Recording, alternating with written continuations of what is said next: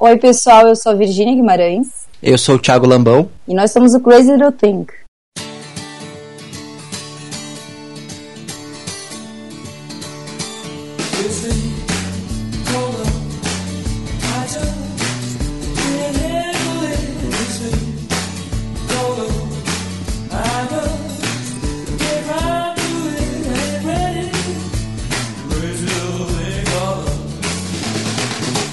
Aí galera, beleza? Estamos começando mais um Papo de Fotógrafo.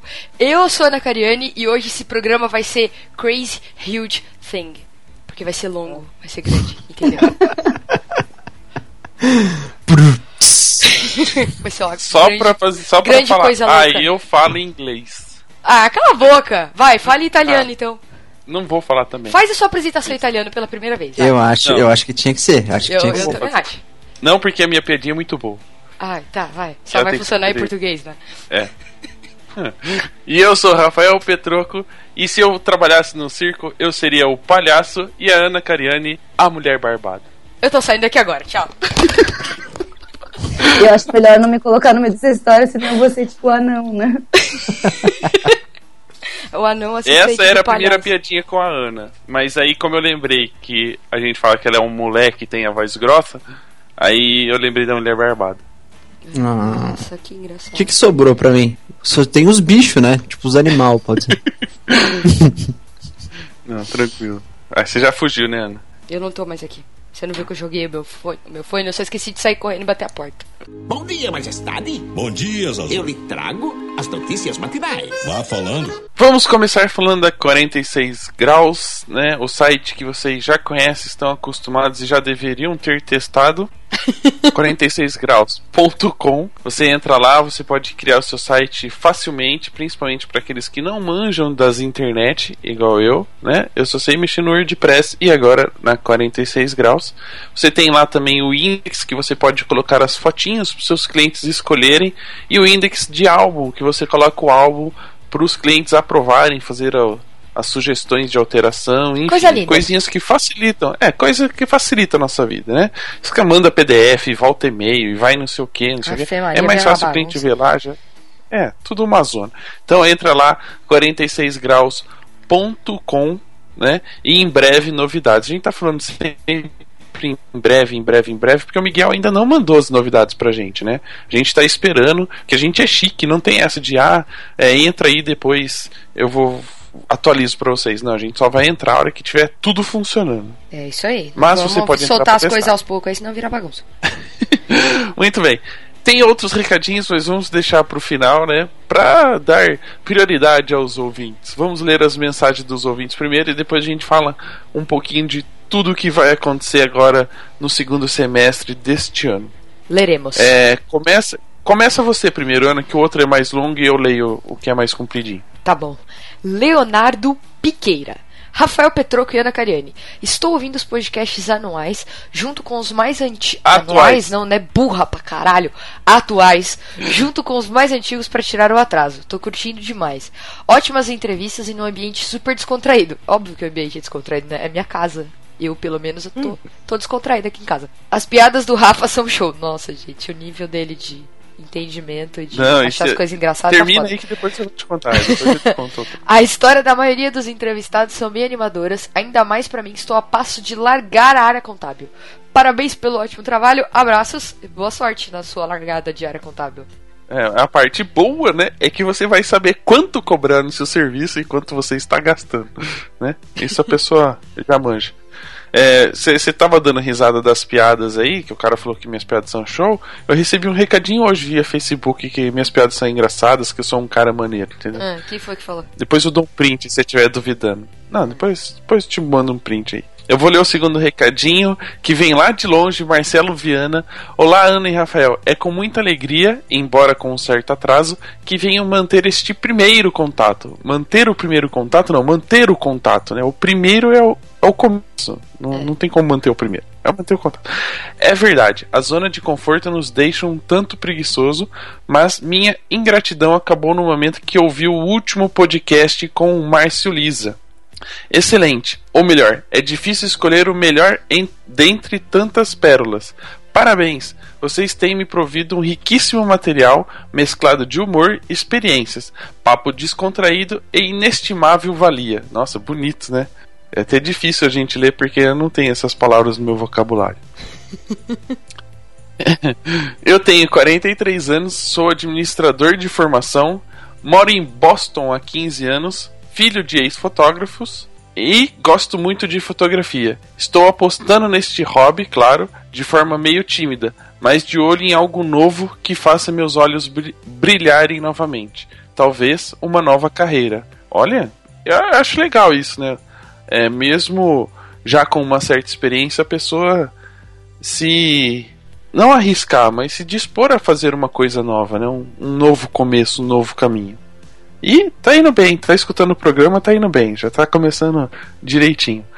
Contrariando o dito popular, papagaio velho não aprende a falar, que é o que a gente tava comentando agora, eu estava comentando, né? Estou estudando bastante sobre fotografia e tive a felicidade de conhecer o PDF. Ah, ouvi todos os podcasts mais de uma vez. Haja coragem, viu? Olha. Cara, eu não escuto. Eu edito publica e eu nunca mais ouvi nenhum. é, de, deveria, porque tem uns aí que tem uns errinhos aí que precisa consertar. Ah, tá. Uhum. Deveria... Eu não sou igual a você que de, vai reformular o blog e trata as primeiras fotos que você postou três anos atrás. Tá lá, tá lá, já era. Deveria, deveria. Desculpa por ter me alongado tanto. Um grande abraço aos meus amigos. PS, vindo para Boston, quero levá-los para conhecer a cidade. E a gente já se conversou aqui, eu e a Ana. Um dia iremos para Boston, mas não pense que é só conhecer, lev nos levar para conhecer a cidade. Né, Ana? Vai Será que, é fácil, nos hosped... né? tá, joia. Vamos, o segundo recadinho vou deixar você ler. O último, né? Vou deixar você ler porque acho que você vai gostar do, do contexto aí da, da teoria da pessoa. Eu, eu, eu fiquei de pesquisar isso que ela disse e não fui, então pesquisarei depois e as pessoas, por favor, me dêem o feedback se vocês também acham isso ou não. O recado é da Zenilda Brasil. Olá, meninos! Que o programa é show, todo mundo sabe. Que vocês são ótimos também. Que os podcasts são uma delícia de ouvir, nem se fala. Mas o que ninguém disse ainda, eu acho. Não, ninguém disse. É que a voz da Ana Cariani é igualzinha da atriz Fernanda Vasconcelos. Pode até dublá-la. Desde a primeira vez que eu vi, eu relacionei uma com a outra. KKK, beijos. Não sei, você acha que é? é não. Eu preciso pesquisar isso aí. Vou, vou catar algum é. vídeo dela aqui, porque não sei. E aí eu tenho que ouvir minha voz, né? Porque ouvir é diferente de daqui a escuta, né? É. Não sei.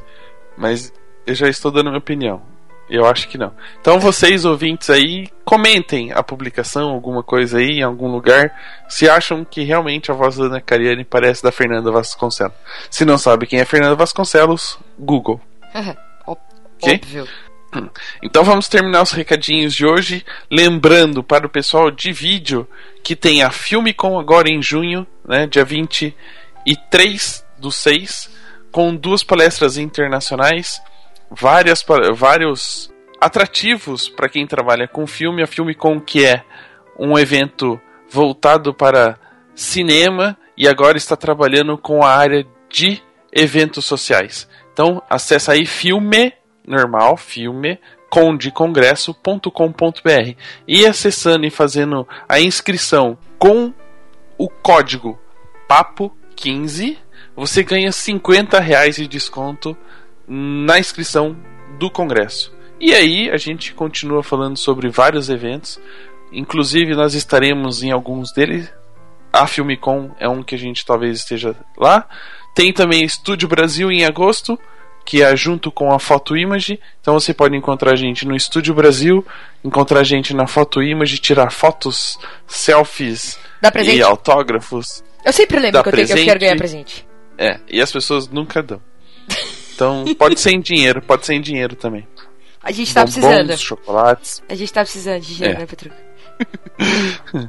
e lembrando que também, para quem não conseguiu se inscrever no Wedding Prime, que é o evento Prime da editora Fotos, que acontece em outubro, mas que gosta um pouquinho da, da área de vídeo, pode se inscrever também no Make Movie Prime, que acontece uma semana depois, no mesmo lugar, né?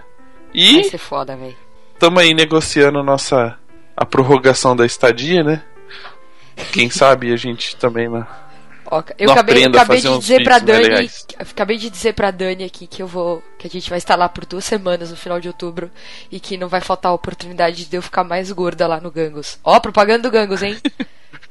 quem mora, quem mora em Balneário Então- vai comer lá no Gangos. Põe no Google aí pra saber o endereço, eu não sei. É rua alguma coisa com esquina não sei da onde. É, 3, 300, Rua 3, é Rua 3 alguma coisa, atrás é localiza. então tá jóia. Fiquem ligados aí, Make Movie Prime, Estúdio Brasil, Filme Com, 46 Graus e aproveita o programa que hoje vai ser super crazy. É nóis.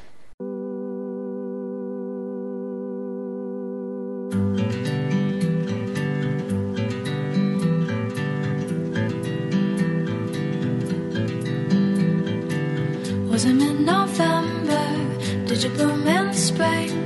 Are you like a flower, never lasting thing? Oh,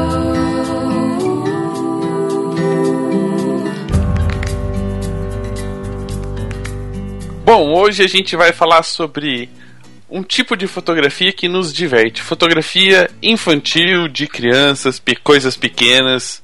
É, não estou fazendo referência a vocês duas, tá? Antes que falem alguma coisa.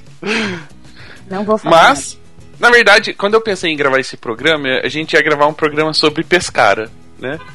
Mas como. Ó, chegou alguém aí, ó. Buzinou. Quem que buzinou aí? Chegou. Não foi que não dá pra ouvir aqui de cima, não. É a, é a carroça de pipoca. Opa, pipoca. Tá vendo? Tá vendo? Era pra gravar sobre pescara, mas como né, a Ana ia ficar de fora do assunto, a gente resolveu falar sobre fotografia de crianças infantil é, e outras coisas que se relacionam ao tema. E para isso convidamos um casal crazy little things. Thing. Thing. Ah, É só, uma, que é só uma coisa, é só uma coisa, não é things. É É que é igual a música, gente. Crazy little thing I love. Mas é por isso que. te- Vamos já É no aproveitar. singular, Petro- Petroca, que você falou no plural. Ah, ok, tudo bem. Eu tenho problemas com concor- concordância verbal. Você tem problema com concordância em português, imagina em inglês, né? Então. Mas já vamos aproveitar que a gente tá nessa disputa aí do, do que é o nome, de como se pronuncia. Por que do nome? Por que do nome, Virginia? Foi o Thiago que escolheu. Não foi eu, não. Foi, eu, eu, eu queria um nome que fosse em inglês e que fosse uma frasezinha, alguma coisa assim. E a- até no momento quando a gente estava escolhendo o nome, é, eu tinha pensado em A Feeling Called Love. Nossa. E daí o Thiago falou, e por que não Crazy Little Thing? Caraca, eu sou ele muito puxou, bom, ele gente. puxou o trecho, o trecho antes, né? Pra ficar mais difícil de escrever, para as pessoas não conseguirem mandar e-mail pra gente, a gente daí pegou Crazy Little Thing mesmo. Porque todas as palavras são difíceis. As três. E, e da Melhor do onde que é a Beautiful. frase? É de uma música do Queen. Ah, a Foi uma música que o Fred Mercury fez pro Elvis Presley. Deu de presente pra ele essa música em homenagem a ele. Começarei. com- Na verdade, eu não vou dizer começarei porque eu tô dizendo no futuro. Mas eu comecei o programa com essa música, então, beleza? Ah, é legal. Você Ah, você tá é. querendo dizer que você facilitou o seu trabalho, é isso? Não. Eu gosto dessa música. Eu gosto de Queen. A gente usou essa musiquinha num post do blog porque ano passado a gente se casou em Vegas. Oh, E oh. a gente fez o post do casamento de Vegas com essa musiquinha. Total Vegas, né? Se é Né? Elvis, Elvis, Vegas, casar em Vegas, Elvis. É isso aí. Canta então aí, Ana, já que você manja dos inglês, né? Não. Não tô sendo paga pra isso. Oh, eu achei que ela ia mandar ver agora cantando já. Com a vozinha rouca, sexy. É, né? Tá vendo? Não, não vou cantar. De deixo para o querido Freddie Mercury. Vai, Petroco. Faça Então perguntas, vamos é lá. isso que você Vamos, está é, vamos começar então. Então, antes de, de falar sobre a fotografia em si, né, sobre o trabalho fotográfico, vamos falar de vocês primeiro. Hum, Quem, quem, quem que manda aí na casa? Vamos começar por quem que cara, manda. quem manda em tudo é a Virginia. Na casa, no cachorro, manda em mim, manda em tudo. É a Virginia. Então ela Superman. começa Tem falando, autoridade? Queremos conhe- conhecer a história sua, depois a do Thiago e depois a dos dois juntos. E Boa como ideia. vocês chegaram na fotografia e como a fotografia chegou até vocês. Boa ideia. Então, é, eu sou formada em arquitetura. E durante a minha faculdade de arquitetura, eu tive a oportunidade de fazer um intercâmbio. Nesse intercâmbio, eu tive também a oportunidade de fazer um estágio com o professor da Faculdade de Belas Artes de Paris com fotografia. E eu voltei para o Brasil, me formei em arquitetura, mas continuei com aquela paixão pela fotografia mas mantive meu emprego como arquiteta, me mudei para São Paulo, atuei na área por eu, acho que um ano mais ou menos só, foi pouco tempo que eu atuei como arquiteta. E eu me vi completamente desesperada, estressada, tava muito difícil, eu tava tipo enlouquecendo, porque eu não sei como é que vocês conseguem sobreviver em São Paulo, que a cidade é completamente acelerada tudo acontece muito rápido. O que eu fazia aqui trabalhando em uma semana, eu tinha que fazer em um dia em São Paulo. E não era uma coisa que me deixava feliz. Eu sempre fui apaixonada, apaixonada, muito apaixonada por arquitetura e eu não conseguia trabalhar com arquitetura. Não via sentido em trabalhar daquela forma. Não, não tinha sonhos de seguir carreira. E então, para eu não surtar naquela época, eu fui fazer um curso de fotografia lembrei da fotografia, na época eu estava na França, como era gostoso, e comecei a estudar fotografia. E nisso eu vi que era muito fácil para mim, eu tinha um dom muito grande, as coisas iam acontecendo mais rápido, os- os outros alunos da sala demoravam muito para assimilar os conhecimentos, e para mim era tudo muito intuitivo muito bom, prazeroso. E eu larguei tudo e voltei para Curitiba para iniciar a fotografia, trabalhar com fotografia. Aí eu lembro nos primeiros ensaios eu convidei alguns amigos para para fotografar e eles foram aceitando. E em menos de três meses, assim, que estava fotografando gente que eu nunca vi na vida, é, casais de am- amigos de amigos começaram a me convidar para fotografar crianças. E a coisa foi tomando uma, uma proporção que eu não estava mais controlando. Aí eu comecei a fotografar também casamentos. Aí quanto tempo depois que eu comecei, a gente se conheceu? Não conta, não conta onde a gente, não conta onde a gente se conheceu, que daí essa é parte da minha história. Ah, então tá, então eu vou parar por aqui a parte da minha história. Tava tudo lindo e maravilhoso na fotografia, ok? Conte sua parte, Thiago. Então, eu sempre fui bem envolvido na, na, numa- nas, em coisas relacionadas a esportes mais radicais. Eu sempre andei de skate, de bicicleta. E em, de 99 para 2000, eu entrei para uma equipe de saltos ornamentais. E a gente fazia apresentações, só que não era bem tipo salto ornamental convencional, assim. Era uma coisa bem desconstruída, bem maluca, assim. Tipo, pulava de bicicleta, de skate, do trampolim. Era tipo um, um Nitro Circus, assim, mas só que só relacionado a saltos. Era, o nome da equipe era Aqua Loucos. Se eu não me engano, tem aí em São Paulo também. Aí é, eu comecei a me interessar por fotografia nessa época e eu comprei uma Mavica que utilizava disquetes ainda. Daí eu sempre gostei de tirar foto, foi sempre muito gostoso fotografar. Eu fui trocando da Mavica para uma Cybershot e uma outra câmera. E aí a primeira câmera que eu tive profissional foi uma Rebel XT, eu acho, bem antiga. Mas eu sempre fotografava e não sabia o que o que, que eu tava fazendo? Tirava, tirava foto porque eu achava legal. Aí, em algum ano, que ano a gente se conheceu? 2009. Em 2009, eu tinha migrado já do salto ornamental pro parkour e do parkour pro circo. E aí no circo, nessa época eu dava aulas de circo e a Virginia era minha aluna. Aê! Pegou a aluna! Pegou a aluna. Ou a aluna pegou o professor, né, gente? A gente tem que tentar. Não, não. Mas eu nunca. O problema nunca é a aluna que pega o professor, é o professor que pega a aluna. Ó, a- pelo, pelo jeito que a Ana falou, ela já pegou algum professor e tá se defendendo, hein, Não, gente? não peguei. Não peguei. Tem uma prima que casou com o professor dela, você acredita? Olha aí, ó. 10 anos mais velha do que ela. E aí, é. eu, a Virginia é mais velha que eu. Ah, então tá tudo certo. então tá. Enfim, aí eu conheci a Virginia, a gente começou a se pegar e começou a namorar. E ela, né, ela viu que eu sempre gostei de fotografia, só que a gente nunca tinha pensado em fotografar juntos, assim. É, num dado momento ela, ela sugeriu que a gente, como eu tinha puxado ela pro circo, né? Ela virou staff do circo também, a gente começou a se apresentar juntos. Eu, ela me convidou para, ela falou, ah, vamos tentar fotografar juntos um dia. Que foi aí que surgiu esse, essa história lá de Pescara, né? Que um, um casamento que ela já havia fotografado o casamento civil deles aqui no Brasil e eles iam se casar de novo em Pescara, né? Ia fazer a cerimônia. E ela me convidou para ser o segundo fotógrafo dela. E foi aí que, que nasceu o Crazy Little Thing, né, Vi? Em agosto de 2013, isso. É muito recente. Nossa, é super recente, não tem nem. Uhum. Pois é. Eu, eu não queria interromper a, a história, mas eu, eu fiquei com, com curiosidade sobre uma coisa. Fih, se ele não fosse Virgínia. curioso, você não tinha esse programa. É, exatamente. Como é que é? Se ele não fosse curioso, ele não tinha esse programa. Como assim? É porque só eu faço as perguntas. Ele tá Se eu aqui, não for ele curioso, tá eu não fazendo faço pergunta. pergunta. pergunta. Vai, vai. Gente, às vezes a Virginia tá assistindo o filme. Daí ela fala, para um pouquinho, para um pouquinho. Não aconteceu nada, né, por enquanto, assim. Você não, não sabe por que, que tá acontecendo isso, isso, isso. Deu, não, Vi, não aconteceu nada. Ela tá prestando atenção. Tá entendendo que eu ainda não tô. Então, às vezes, ela dá umas atrasadas, assim. Fica tranquila aí, a gente que tá tudo sob controle. A gente. A gente é... Oi, meu Deus. Às vezes é difícil de entender as coisas, gente. Calma. É, eu só queria saber, assim, ó, durante as aulas de circo não tinha uma mão boba na hora que te jogava pra cima ou te ajudava a subir em algum lugar.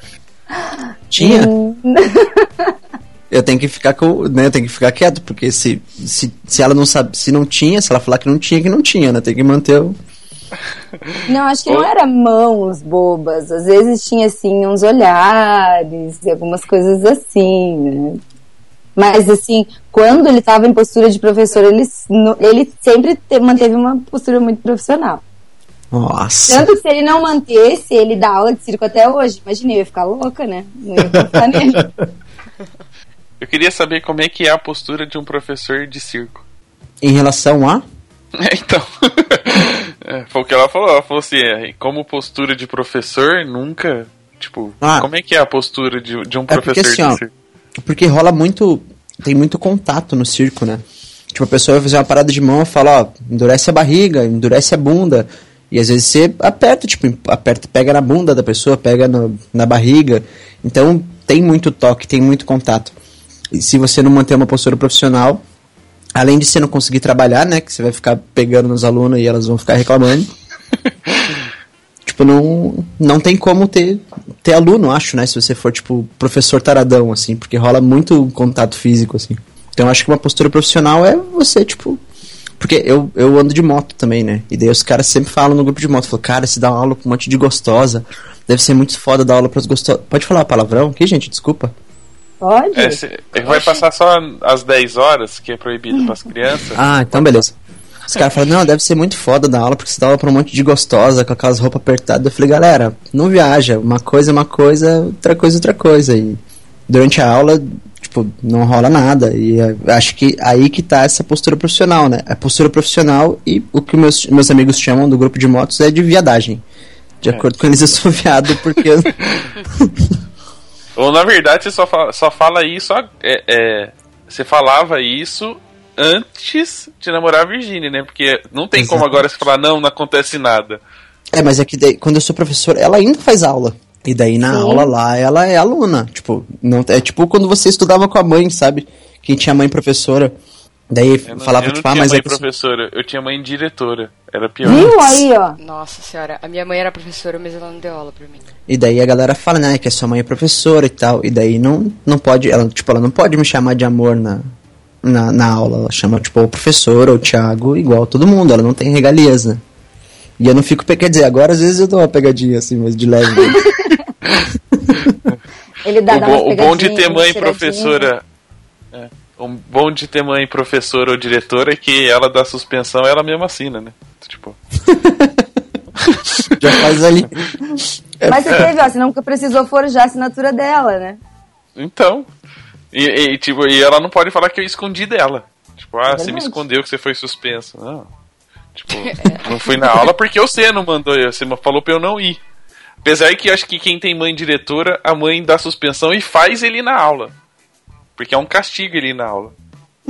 Caraca, que tenso ter mãe diretora, cara. Fiquei Agora você ficou complexado. muito, tô perplexo, como diria o famoso Gil Brother. Estou perplexo. E como é que foi a experiência, então, de, de o primeiro trabalho, entre aspas, de vocês já ser um, um casamento, que é uma coisa importante, e ainda ser fora do país, né? Cara, eu pensei que, tipo, eu falei assim, ó, você tem que dar conta disso aí sozinha, né? Porque vai que eu vou lá e faço um monte de cagada. Né? Daí eu, Mas e também foi, foi uma coisa assim, que é, eu já fotografo casamento desde 2011. E aí quando ele foi fotografar comigo, quando eu tinha acertado com a noiva, era pra eu ir sozinha. Então foi um presente pra noiva ele ser o segundo fotógrafo. Então realmente ele não tinha assim obrigação nenhuma de fazer uma coisa muito boa. Ele tava realmente lá pra curtir e ver se ele realmente cu- curtia a coisa, né? Gostava, se era essa a pira dele na fotografia. E aí eu pensei, tipo, ah, se no meio do caminho lá eu ver que tá ficando difícil, eu coloco a câmera no alto lá e vou meter tiro pra todo lado lá, né? Mas nunca colocou, né? É, mas não, não precisou, rolou, tipo. Ela nunca me contou se as minhas fotos foram. Foi, foram boas as minhas fotos daquele dia, vê? Se eu usou. né? Foram, foram. Foram bem legais. Hoje É. em dia a gente olha pra trás, né? Óbvio que a gente acha que não são fotos maravilhosas, mas na nossa época, na nossa nosso crescimento profissional, eu acho que foram fotos muito legais. Até porque foi uma experiência surreal, né? O casamento da Itália não tem nada a ver com o casamento daqui. Foram, tipo, quantas horas de festa? Cara, foi o casamento mais legal que eu fui na minha vida inteira. Sem, tipo, sem zoeira, assim. Porque a galera. É tipo, aqui no Brasil você casa, né? Tipo, tem a cerimônia, aí você vai, janta, dança e vai embora. Lá eles casaram, jantaram, dançaram. Aí jantaram, dançaram, jantaram, dançaram. Aí eles dançaram mais, comeram sobremesa, dançaram mais. Aí fecharam o lugar, eles foram dançar e beber na frente do lugar. Tipo, sem limites, que é, é, é do muito jeito que eu real. gosto. É muita comida, gente, você não consegue acreditar. E a noiva falava pra gente, gente, coma um pouco, porque ainda tem muita comida pela frente. E cada. A gente fotografou e acho que eram quatro ambientes diferentes na festa. Porque a festa começava num lugar externo, que tinha a parte de antepasto, só que essa parte de antepasto já era tipo duas mesas de 12 metros, assim, de antepasto. E eram as coisas mais chiques e sofisticadas pra gente, de frutos do mar e não sei o quê. E pra eles era tipo uma coisa normal. Aí depois desse ambiente externo, que eles entravam para jantar. Só que nessa entrada para jantar, tinha uma bandinha que tocava música típica brasileira e outra que tocava música típica italiana. E eles começaram a já dançar nisso. Dali a pouco serviu o primeiro prato da janta, aí todo mundo levantou para dançar mais. Dali a pouco, dali a pouco, tipo, uma hora depois, serviu o segundo prato, aí todo mundo senta, come, come, come. Aí levanta e dança mais. E esse dançar mais, você pensa, não, uma bandinha, o pessoal. Não, a galera tava, tipo, tirando camisa, tipo. Jogando o noivo pra cima com cadeira junto, cara, voando assim, ó, doideira. Loucura, loucura. Daí lá pelas tantas já era tipo uma e pouco da manhã. Abriram as mesas de doce, não é a mesa, as mesas. Era um outro ambiente externo, tinha, sei lá, umas oito, nove mesas. Aí, tipo, tinha mesa com bolos, mesa com frutas, tinha é, quiosque do sorvete, muita coisa. Aí fizeram mais festa lá fora, a noiva jogou buquê lá fora, é, teve mais festa em cima da cadeira e não sei o quê. Aí depois disso tudo, que ia abrir a pista de dança. Que daí era um outro local, que era onde tocava o DJ. tipo, foi surreal. E aí vocês comeram pra cacilda no casamento na Itália e decidiram fotografar a criança pra emagrecer, é isso? Tipo, tinha que correr atrás dela. Nossa. Por que, que vocês resolveram migrar? Não migrar, mas foram se especializando na, na fotografia de, de família, fotografia infantil. Na verdade, a gente não se especializou. Na verdade, a gente fotografa criança e fotografa casamento também. A gente fotografa família desde sempre e a gente leva as duas coisas em paralelos de- desde sempre. Tá, então vamos falar. E aí, como é que foi essa. Teve a experiência na Itália então? E aí, como é que foi voltar pro Brasil e, e- e começar um negócio vocês dois juntos? Quando é, como é que vocês tomaram essa decisão? Como que foi, Tim? É, eu não sei como que foi. Não, foi assim, ó. Eu vou contar. Ela. A gente voltou da, da Itália ela gostou das fotos, falou que foi super legal e tal. Ela me deu aula de fotografia também, tipo, pra ensinar algumas regras, alguma coisa, porque eu não sabia, tipo, da parte teórica eu não sabia nada de fotografia, nada mesmo. E daí ela me deu algumas aulas de fotografia, de acho que uma, uma parte meio básica assim, né, né, da, da, fotografia. E aí ela sugeriu que a gente começasse a fotografar juntos de verdade, tipo, abrisse uma empresa de fotografia. Só que ela queria, tipo, bem doidona, assim, dividir todas as coisas. Sendo que ela tem todo o equipamento, todo o nome, todo o know-how, que já existia, né? O nome Virginia Guimarães há muito tempo. E é aí que eu Desde sugeri. quando ela tipo, nasceu, né? É. Isso. E aí eu sugeri que a gente podia começar a fotografar, mas eu começar meio que como um auxiliar, assim, tipo, segundo fotógrafo, ajudando ela com as coisas e tal, para não para não assumir tantas responsabilidades e para não, tipo, entrar de diretão, assim, tipo, 50-50, né? E aí a gente começou e foi dando certo, cada vez mais certo, e deu no que deu hoje, assim, eu acho que a gente, a gente brinca que a gente não sabe ainda quem se enganou, que chamou a gente pela primeira vez pra, lá pro, pro Era em Brasil, mas tá dando certo, né? Tipo, as pessoas estão falando com a gente, convidando a gente. A, gente, a Vi acha que. Conta a história, Vi, que você acha que, ela- que confundiram a gente. Eu acho que me confundiram com outra pessoa. Daí eles ligaram, só que daí já tinham convidado e não dava mais pra voltar atrás. Mas como assim confundiram? É que ligaram, ligaram pra mim e falaram, ó, a gente é do o pessoal do Era em Brasil e tal. E daí eu, eu não tenho muito saco pra ligações, assim, deu até só um pouco. Eu vi, é do Era em Brasil, você quer alguma coisa do Era em Brasil? Ah, sim, Você eu quero quer comprar. alguma coisa, né? Eu falei, sim, a gente quer ir no congresso. Ela É, queria comprar o passaporte. eh, Tipo, Porque eu tava acompanhando já as pré-vendas, porque tem a- um tempo de pré-venda que vem com desconto pro pessoal que já foi, né, em edições anteriores. E daí eu falei, nossa, deve estar abrindo agora a pré-venda, não são, a gente quer, fala que a gente quer. Daí eu falei, ó, a gente quer, mas eh, liga pra Virgínia. Tipo, ela do seu lado, né? Você não, liga pra ela. é, tipo, não, a gente quer sim, mas é melhor você ligar e falar com a Virgínia. Tchau, muito obrigado. E Porque eu daí achei. ele- eles ligavam de manhã, e de manhã a gente dorme. e daí a gente tinha, tipo, muitas chamadas não atendidas nos telefones, assim, de três dias, assim, era uma coisa louca. Daí um dia eu falei, não, eu tenho que retornar essa ligação, porque senão a gente vai perder esses passaportes, né? Tipo, a gente quer ir e vai ter desconto. Daí a gente ligou e, e a pessoa atendeu. Aí eu falei, então, a gente recebeu essa ligação e a gente quer, né? Acho que a- as pré-vendas estão abertas, a gente foi informado e a gente tem muito interesse em participar do congresso e queremos saber como é que funciona. Daí a pessoa falou assim: calma, calma, calma. Quem que tá falando? Eu falei: é Virgínia Guimarães, do Crazy Little Thing. Ela, não, não, não, peraí. Eu vou passar a ligação de vocês pra Marcela. Daí a Marcela atendeu. Aí eu falei, oi, Marcela, tudo bom? Ela falou, então, a gente tava ligando pra vocês, mas pra convidar vocês pra palestrar no congresso. E não, e não. E a gente quase desistiu porque vocês não atendiam, né? É, tipo isso. E a gente ficou assim, não, acho que ela se enganou, né? Nossa, é um cagaço dos pés à cabeça, né? Porque você não sabe, meu Deus do céu, é um negócio muito grande e, tá acontecendo mesmo, é isso mesmo? E, e ainda, ainda, além disso, daí ela falou que tinha entrado no nosso site, que tinham visto que a gente tinha até fotografado internacionalmente, é, viram o casamento da Bélgica também. E, e daí ela falou: a gente tinha o convite para fazer para vocês, para vocês palestrarem no núcleo de família, que é o núcleo novo que está abrindo esse ano. Mas se vocês se sentirem mais à vontade de falar sobre casamento, a gente dá a escolha para vocês. Então vocês pensem durante essa semana onde que vocês preferem palestrar. Se no núcleo de tecnologia ou no núcleo de família. Aí que a gente ficou mais bobo ainda, né? Tipo, ela se enganou mesmo, não é possível.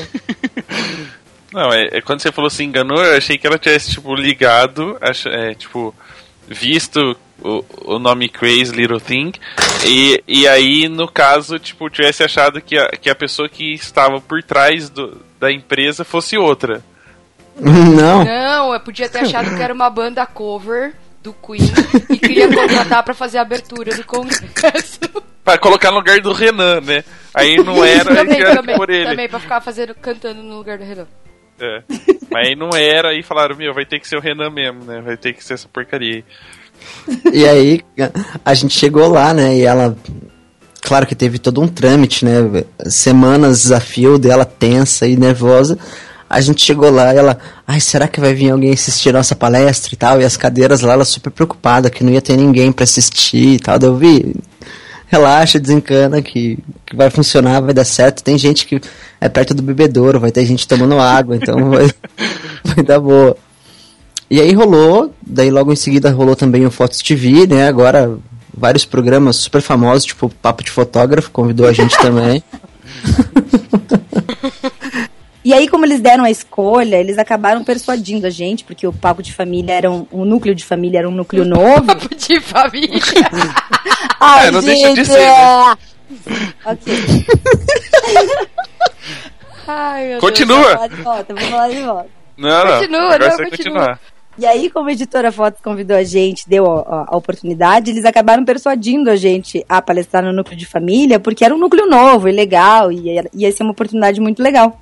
E a gente aceitou e vestimos a camisa e fomos atrás e palestramos daí sobre família. E acabou vindo depois o convite da, da Fotos TV. E a gente acabou se envolvendo bastante nesse mundo. Mas na nossa vida profissional nada mudou. A gente continua fotografando igual, casamento e família. Tanto que é, o que paga nossas contas é a fotografia de casamento. E o que dá fama é fotografia de família. Agora somos pessoas famosas. Pessoas famosas. É, o que não, o que dá fama é o papo de fotógrafo, ponto. É isso aí. Estão treinados Você ainda. vê só como o Thiago, por exemplo, é uma pessoa que sabia até quem eram, né? Não, e é tão importante um convite do programa que tem quem, quem adquirir o curso, né? Vai ter lá logo. no- Já tem a 40% de exclusiva desconto notícia. até meia-noite. E a, e a exclusiva notícia que esse programa seria gravado. Viu Né? só? Aham. Na verdade, aquele dia, o, o, o, que- o que me espantou foi que, tipo, logo no começo, na introdução do, do curso, né? Vocês já citaram pescar e comentaram e falaram o meu nome. Aí do tipo assim, sabe quando você tá fazendo um curso e não tá meio prestando atenção? Aí você escuta o nome, para assim e fica olhando pra ver o que que é. Tipo, ai, deixa eu ver o que que é que eles estão falando de mim. Aham. Foi mais ou menos assim. Aí ele Foi me mandou uma mensagem. Ah, já começaram o programa falando de mim já. Eu falei, ai meu Deus do céu. Por que, que as pessoas fazem isso? Vocês estão criando um monstro, gente. Foi muito engraçado que uns dias antes a gente tinha assistido o programa da, da Gisele Sauer. E, e daí, quando a Monique estava lendo as perguntas, ela falou: Olha, Gisele Sauer, uma notícia. O Rafael Petroco está assistindo. E ela falava: Ai, que legal. Daí eu sabia que o Petroco assistia de vez em quando. E daí, como de gente vez em quando não, é escutado- sempre. Ele, ao contrário de mim, ele. Ele pode não estar prestando atenção, mas ele tá com todos abertos. Tipo, todas as vezes, todos os cursos. Você mandou pergunta em inglês pro David, Petroco? Mandei. Perguntei se o livro estava em cima da mesa. Não, mas eu mandei a pergunta. selecionou essa pergunta para ser feita. Ah. Ah. não era a Monique que estava apresentando, era a Ana, né? É, A Mari. Mari? a Mari. É, Mari Ana. Todo mundo. Peraí que eu separei aqui já, gente. Só um segundo. Isso. Culpa o meu trabalho, eu não ponho mais essas coisas no programa. Elas têm que entrar assim automático, entendeu? É, dentro do, do contexto, é, a gente tava. Eu, eu acabei não. Durante esse. O, o, curso em si, eu não, não fui olhar o trabalho de vocês na área de casamento. Eu fui realmente é, ver o, o trabalho é, de família, que era o que vocês estavam apresentando. Vocês trabalham no mesmo estilo, né, no- nos dois, dois tipos de trabalho, no casamento, que tem, existe um roteiro, né, e a, a teoria para acontecer alguma falha é mais difícil, porque existe um roteiro, existe uma programação, ou para cada tipo de trabalho vocês tra- é, buscam uma linguagem diferente? É, quando a gente fotografa as duas coisas, a gente tem uma identidade, que a gente, é, como a gente falou lá no curso, a gente repete aqui, o Crazy Little Thing, ele é um projeto de vida da gente, não é um especificamente nosso trabalho. Então a gente não tem um momento que a gente se desliga disso. Então a gente vive e a gente coloca a nossa essência como pessoa nos nossos trabalhos. Que é tudo aquilo que a gente falou sobre viver de forma sem regras, é, sabe? Você não ficar. Thiago sabe falar melhor, mais motiva motivacionalmente sobre essa parte. É viver bem louco. Vida louca, gente. Não, brincadeira. É, a gente tenta. Deixa eu pensar o que que a gente tenta. É uma coisa tipo. Sabe quando você vê as pessoas que trabalham e daí chega na sexta-feira elas falam: Nossa, ainda bem que hoje é sexta, vou ficar o fim de semana sem trabalhar e tal. E trabalhar é tipo. É tenso, é ruim.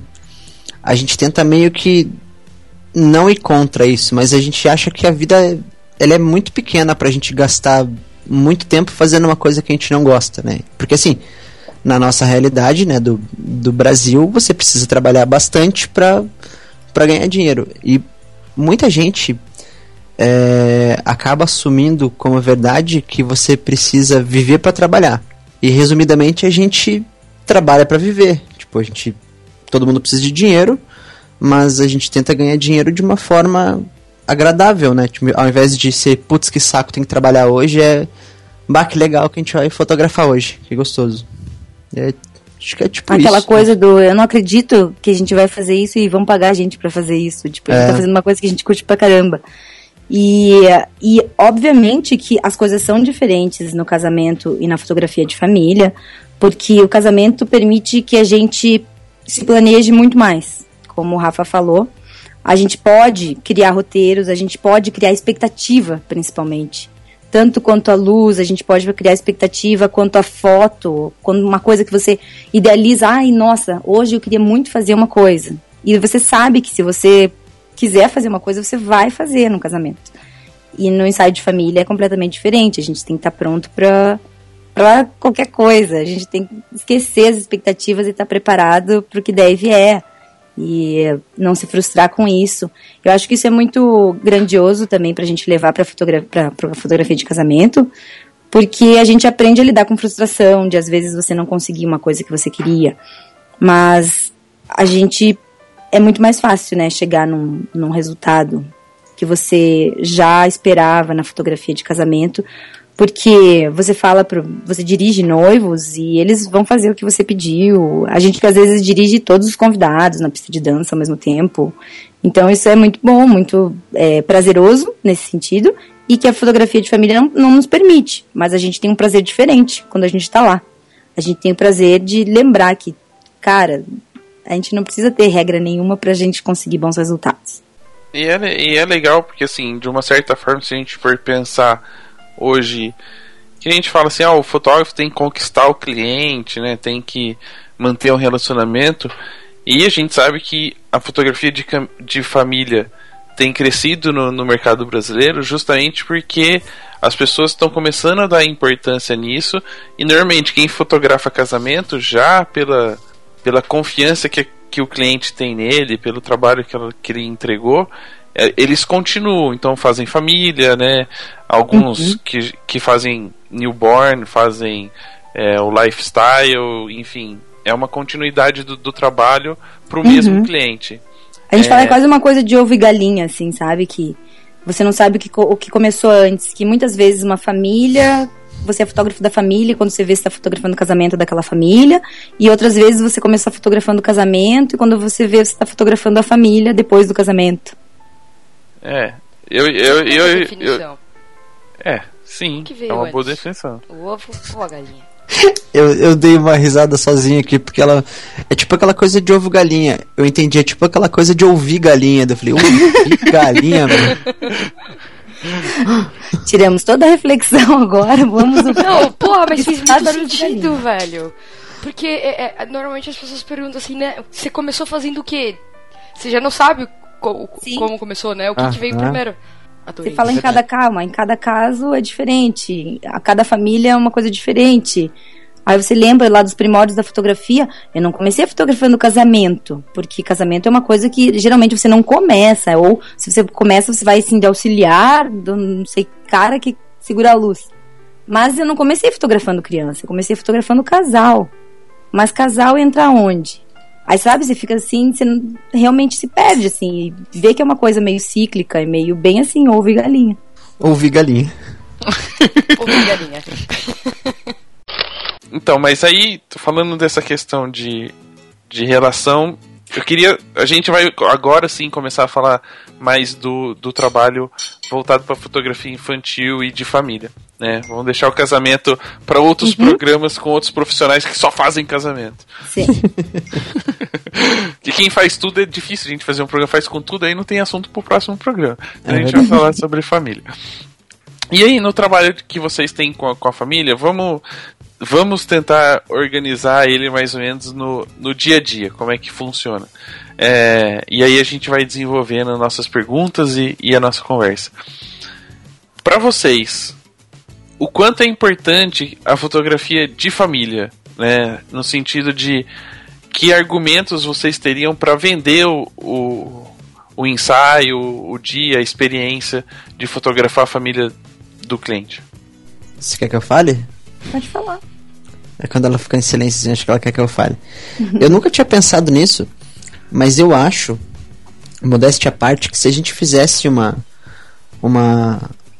Tipo, um- uma propaganda do, do nosso ensaio, assim, seria tipo uma experience, assim, uma, uma experiência de um dia todo, na verdade, não, não é só um ensaio, né? Porque a gente prega pros clientes quando a gente vai começar a fotografar. Eu acho que esse discurso, esse primeiro discurso que a gente tem com eles, quando a gente vai entregar o radinho pra eles, pra gente conversando, a gente fala que a gente tá saindo, a gente não fotografa modelo, a gente fotografa pessoas normais de carne e osso, assim como nós, também nós somos pessoas de carne e osso. E aquele dia, muito mais do que pra gente fotografar, é um dia para eles se aproveitarem e para eles se curtirem, uma coisa fora do fora da agenda deles, que é uma coisa aquela coisa marcada do dia a dia. E o, o radinho que a gente entrega serve justamente para isso. A gente vai andando de carro e quando a gente vê um lugar, a gente passa um rádio e fala, "Ó, vamos parar aqui e vamos fotografar aqui. Então eu acho que a gente venderia dessa forma, assim, ia mostrar que ia ser uma experiência diferente do, do que eles estão acostumados a, sei lá, sentir, a viver, uma coisa assim. Faz sentido? Ou é muito maluco? É, se, se o nome da empresa chama Crazy, você queria que fizesse sentido alguma Olha, coisa? Eu adoro gente que me entende. Às vezes eu falo alguma coisa, eu entro nesse papo meio maluco, assim. Eu vejo que no final as pessoas estão me olhando meio de lado, assim, com o olho meio espremido, assim, tipo, o que, que esse cara tá falando? Não, mas é É legal engraçado que. pensar sobre venda, né? Porque realmente a- acho que não é uma coisa que às vezes a gente ah, faz, mas a gente nem percebe que está fazendo isso é, pensando na venda. É, como a gente vive, né, mais do que um trabalho, é uma vida, é uma forma de viver, as pessoas já chegam, a, quando elas chegam na gente, já é sabendo como a gente funciona, sabendo, ou curiosos por saber como a gente funciona dessa maneira. É, mas é legal essa, essa questão da experiência, né? Porque eu, eu todo dia, por exemplo, eu vou acabar comentando de fotografia de casamento, porque é o que eu mais faço. Outro dia eu fui fotografar um casal e, e ele falou: Ah, mas como é que a gente tem que se comportar? E aí eu falei sobre isso, né? Eu falei: Meu, faz quanto tempo que você não passa, sei lá, tipo, um dia abraçando e beijando a sua esposa? Exatamente. Aí ele falou assim: é. Depois que a gente tá se aproximando assim do casamento, acho que faz um tempinho que a gente. Tipo, quando a gente se encontra, a gente tá junto, tá só discutindo coisas do casamento, quantas pessoas vão ser, o que, que vai fazer, o que, que vai ter, o que, que não vai ter. Então, é, hoje é o dia que você vai poder abraçar e beijar ela à vontade. Então, e ele falou, cara, eu não tinha pensado nisso. Eu acho que é a mesma coisa com a família, né? Porque Uhum. hoje se a gente é, parar pra pensar no dia a dia, imagine, os pais trabalham o período inteiro, a criança vai pra escola, chega em casa, prepara a janta, tem que estudar ou vai resolver alguma coisa do trabalho, deita, dorme, acorda no outro dia e continua a mesma coisa. E, Aham. e esse tempo, essa experiência de, de um dia juntos, podendo se divertir e ter o registro, é, é o que realmente é, vai deixar eles mais próximos Uhum. e são lembranças pro futuro, né? Quando as crianças crescerem ou, né, tomarem suas vidas, eles vão ter isso como recordação. Então, esses valores que é legal passar no, num- numa fotografia, e eu acho que até entra nesse quesito que eh, deve ser o estilo de vocês, que é o lifestyle, não fazer isso em estúdio, porque estúdio também Uhum. acaba sendo uma coisa impessoal, né? Não, não É. tem a ver com eles. E o legal dessa, dessa fotografia que você vai tirar nesse momento com esse feeling bom é que lá na frente, quando esse cliente vê a foto, ele vai conseguir sentir o mesmo feeling que ele teve no dia, que é aquela coisa diferente da rotina, assim. E é muito legal quando a gente chega no final do ensaio e as pessoas falam: Nossa, eu já quero marcar outro porque foi um dia muito gostoso, foi um dia muito legal. E tem esse lance né, do, do dia a dia que você falou do trabalho e da vida e essa loucura. As pessoas têm tem vivido a vida como se ela fosse durar para sempre, né? Porque todo dia você acorda do lado da tua mulher, daí você vai trabalhar, daí você volta, daí você dorme, tipo, não acontece nada de legal na vida durante a semana inteira, digamos isso, digamos assim. E as pessoas cada vez mais têm vivido assim, cada vez mais dentro do telefone, dentro do tablet, dentro das coisas. E a gente tenta usar esse lance da fotografia e o nosso e a nossa vida, a gente talvez exponha exponha a nossa vida assim nas redes sociais um pouquinho do nosso dia a dia, justamente para tentar quebrar essa história de que você tem que acorda às sete da manhã, entra às nove no trabalho, sai às seis e daí sabe essa esse- Gente, a gente é campeão de fazer os amigos largarem os empregos. Porque a gente fica conversando com eles sobre isso e, e eles, tipo, enxergam que, tipo, caraca, a vida tá passando mesmo, eu tenho que ir atrás do que eu gosto de verdade. E, e esse feeling que a gente fotografa, é isso que a gente gosta de, de fotografar, tipo, a gente tá fotografando isso e a gente quer proporcionar isso àquela família que está sendo fotografada. Quando termina um ensaio, que nem o Thiago falou, que a gente chega e as pessoas falam, ai, poxa, tava tão legal que a gente queria continuar. Gente, se sentir isso de uma criança, que você sabe que ela não tem filtro nenhum, se tiver ruim ela vai dizer que tá ruim. Se você vê uma criança no, no final do ensaio ela querer continuar ali brincando e fazendo o que ela tá fazendo, é tipo muito recompensador. Você sabe que tipo, nossa, a gente tá fazendo a coisa certa. Eu ia falar mais uma coisa que ia ser muito legal, isso que eu esqueci agora. Putz, que terminar o programa vai ficar uma bosta agora por causa disso. Ah, vamos, vamos parar por aqui, né? Deixa, a gente grava outro dia. Não, mas é, a gente quando, quando fala desse, né, dessa vida, né, dessa sensação gostosa que é receber... Lembrei, lembrei, lembrei, Então desculpa. vai, então vai. Aproveitando É. essa essência de novo. Né? É. Eu acho que a gente tem que no, no final do dia talvez fazer um balanço pra pensar que se você viveu um dia menos, né? Se foi um dia menos da sua vida que você viveu, ou se foi um dia a mais. Se, se foi, tipo. Se teve alguma coisa que contou, né? Que valeu ali, que ficou gravada, foi um dia a mais e não um dia menos, né? Tipo, não foi um dia menos pra você chegar ao dia da sua morte, sei lá. Agora você foi trágico. Né? É? Bad, Tipo, Hamlet, né? né? Eu nem sei se é Hamlet, eu só chutei porque parece cool, é legal, né? Quando você É, fala. e você falou uma com pessoa tanta, com tanta propriedade que eu acreditei, cara. Eu não sei se é Hamlet, Tinha quase certeza eu, que né? era isso mesmo que ele tava falando, né? né? É porque eu lembrei da caveirinha, né? Você falou morte, eu lembrei da caveirinha. Caveirinha é Hamlet. Ser ou não ser, tal, não. É, eu espero que seja. Ser ser, eu espero que seja. É, mais ou menos isso. Mas é, quando a gente conversa com outras pessoas, outros profissionais, né, em qualquer área, tanto fotógrafos também, a gente fala muito dessa experiência, né, esse retorno positivo do cliente. Ah, foi um dia gostoso, queria fazer isso mais vezes. Mas tem dias que a gente também tem aquele, tipo, meu, acaba logo, porque eu preciso ir embora. Tipo, hoje não dá. Que não é referente nem a, ao, ao lugar, ao clima, se tá sol, se tá chovendo. Às vezes é o temperamento do, do- dos pais, temperamento das crianças. Existe o dia também que a gente tá de, de saco cheio.